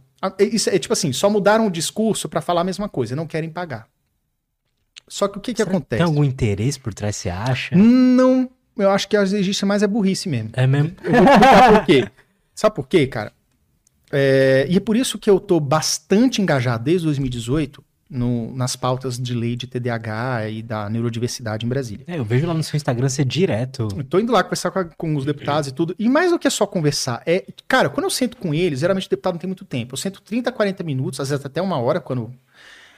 Mas assim, eu, eu dou meu show ali, cara. Eu procuro falar o máximo possível de informação para que ele entenda a importância do tema. Por exemplo, uma coisa que eu sempre falo, falo nas redes e falo lá também, é o seguinte: existe um estudo no Reino Unido Estudo recente, 2014, relativamente recente. A gente sabe que a prevalência mundial de TDAH é mais ou menos 5%. O adulto. O adulto não, a criança. Eu não sei porque tem essa diferença, tá? Mas enfim. Diz a ciência que mais ou menos 5% das crianças têm TDAH, 3,5%, 4,5% de adultos têm TDAH. Ah, essas pessoas sumiram? Não. Talvez os sintomas deram uma amenizada e aí, enfim. Eu acredito que você tem TDAH até o resto da vida change my mind, tá ligado? Ninguém me convence do contrário. Mas vamos lá, 5%, vamos arredondar. 5% das pessoas do mundo têm TDAH. Nos presídios do Reino Unido, fizeram um estudo e descobriram que 25% do, do, da massa carcerária tem traços de TDAH. Esse foi o resultado do estudo. Ó, oh, mas espera aí, então, então são bandidos? TDAH mau caráter? Não. Acompanha o raciocínio, segue o fio, acompanha o raciocínio. Vou trazer outras estatísticas aqui. Pessoas com TDAH têm, acho que, três a quatro vezes maior chance de autoextermínio e de desenvolver depressão, já na adolescência e fase adulta. Mas lá na infância, tem alguns, alguns dados preocupantes. Três vezes maior chance de ter reprovação escolar. Pessoas com TDAH têm três vezes maior de ter reprovação escolar. Entenda uma coisa: três vezes maior não é 30%, é 300%, 400%. 200%. Quatro vezes mais chance de evasão escolar do que uma criança neurotípica. Você abandonar a escola. Fora outras questões também de brigas, são preteridos dentro da própria família, é um menino que não é convidado para o aniversário do primo porque ele é muito danado e ninguém controla. Então tem uma série de coisas acontecendo ali. Então vamos lá. A criança repetiu de ano. A criança que não tinha dinheiro, como meus pais tiveram, para pagar um professor particular, vai repetir de ano não tem suporte, o SUS ali atende mais ou menos. Às vezes, para sair o laudo da criança demora um ano. Por isso que a, lei que, que foi aprovada em 2021, 14254, ela fala no texto sobre essa, essa brevidade do diagnóstico e tratamento. Porque não adianta nada uma criança na alfabetização ou na, na idade escolar. Demora um ano para ter o laudo, um ano ela perdeu um ano. É interessante que ela tenha logo o laudo, comece logo o tratamento, intervenção medicamentosa e do psicoterapêutica, para que ela consiga acompanhar as outras crianças. Mas vamos lá. Uma criança que não tem essas possibilidades, vai repetir de ano. Uma, duas, três vezes. Toma chinelada, é preterido, e aí acaba caindo na evasão escolar. Chega na adolescência, ah, não quero mais saber, largou a escola. Vai pra rua. Vai se envolver com más, com más companhias. Por quê? Porque o menino com 12 anos que abandonou a escola e que foi pra rua, vai se envolver com meninos de 15 e é um menino bobo porque ele tem 12 anos e não apenas isso, ele tem uma defasagem na sua maturação cerebral. Então, como se ele tivesse 11. É, um menino bobalhão. Uhum. Vai virar aviãozinho, vai, vai, vai fazer besteira na rua. E aí o resultado disso tudo é, é ter uma marginalização precoce dessa população, que pode resultar em maior número de prisões, de delitos que levam à prisão. Você vai ser preso. Se você fizer besteira, você vai ser preso. Então, isso é a trajetória de vida padrão da pessoa com TDAH que não tem a condição mínima de, de se tratar. Aí tá. Quanto custa uma caixa de Ritalina hoje para o consumidor final, na ponta da farmácia? Quanto? 60 reais. Uma caixinha para 30 dias. Mais ou menos isso. Até às vezes 80, 70, mas 60 você compra ali. Eu achei que era mais caro. É, tem mais caro. O Ritalina LA ele é uns 250, 280, que é o de longa duração. Hum. O Venvance é uns 300 a 400 reais a caixinha. Pra, não é 30, é 28. É muito safado esse número. O mês tem 30, por que vocês põem 28 dentro do frasco? Eu não entendo isso, mas 28 comprimidos, você tem lá de Venvance é de 300 a 400. Caramba, cara. Então pensa, pesa no orçamento. Agora vamos lá. Existe também o metilfenidato de 10 miligramas, que é a ritalinazinha, genérica que para o consumidor final ele custa até 25 reais a caixinha. Se o consumidor final paga 25 reais na farmácia, na Ritalina genérica, quanto que não custa isso para o governo comprando um lote grande? Sei lá, 15 reais, vamos supor, 18? E aí eu pergunto para você, Lutz, não existe um estudo científico desse ainda no Brasil, vai lá na população carcerária, quantos presos tem TDAH. Não existe isso. Mas se fizer, eu tenho quase, eu tenho assim, eu acredito do verbo, tenho certeza que o resultado vai ser parecido. Entendeu? Então o resultado vai ser parecido. Aí eu, Lutz, eu te pergunto, cara, cara 25% das pessoas poderiam ter sido salvas se tivesse um tratamento correto, certinho, ordenado do governo mesmo, desde a infância. Lutz, uma criança que reprovou numa escola pública, ela custa para o Estado. Porque ela vai ter que cursar de novo. Ela vai tirar a vaga de uma criança que está na idade certa, porque aquela repetente vai cursar de novo no mesmo ano. É um custo. E, e, e para piorar, lá na ponta do problema, o adulto barbado que foi preso porque passou a vida inteira sofrendo pelo TDAH sem tratamento. Lutz, uma caixa de 30 dias de Ritalina, simples, genérica, não precisa nem botar. Cara, que o, que o governo fornecesse a genérica, não precisa ser a, a Ritalina padrão. De 15 reais, cara. 15 reais por mês. Aí eu te pergunto, Lutz, quanto custa a diária de um detento? Para almoçar, comer, tomar banho, banho de sol, energia, sei lá. Custa muito mais do que isso, cara, uma diária.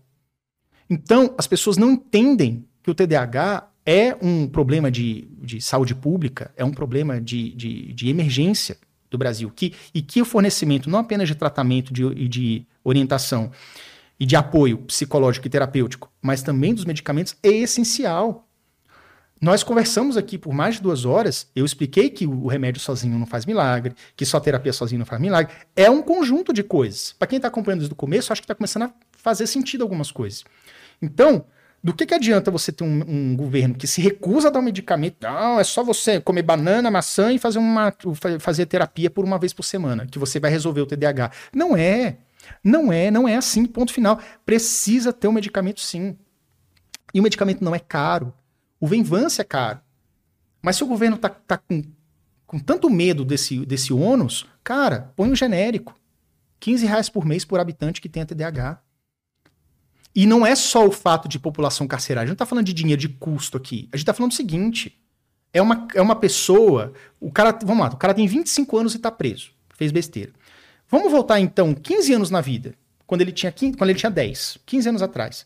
Há 15 anos atrás, vamos supor que esse menino teve apoio do governo, teve o medicamento gratuito no SUS, teve atendimento tempestivo toda semana com um psicólogo bonitinho ele conseguiu se formar, tudo bem, passou arrastando ali um ano ou outro, mas formou, é, é, é, foi para o mercado de trabalho, ajudou a contribuir com o PIB e gerou riquezas para o seu país. Então entenda que, e não é só questão de riquezas ou gerar custos, é a questão de que pessoas com TDAH são pessoas que vão para a escola desde pequenininho querendo aprender. O menino com TDAH, ele abre na página 10 o livro de matemática. A diferença é que ele é o primeiro a dispersar. Esse é o problema. Começa a ir nessas coisinhas minúsculas, que se forem corrigidas assim com, com afinco, com, com vontade do governo, da, da, dos professores, do entendimento da sociedade, isso pode mudar o cenário. É, é, assim, são pessoas que querem ter sucesso. Você é adulto aí, ó, que está se identificando com o que eu estou falando, que eu sei que você está assistindo essa live e eu sei que você está assim, tá com peso na consciência, porque você tem uma trulha de coisa para fazer mas você tá procrastinando assistindo essa live. Faz bem. você tá assistindo aqui, beleza, mas eu sei que você tá devendo aí as suas obrigações.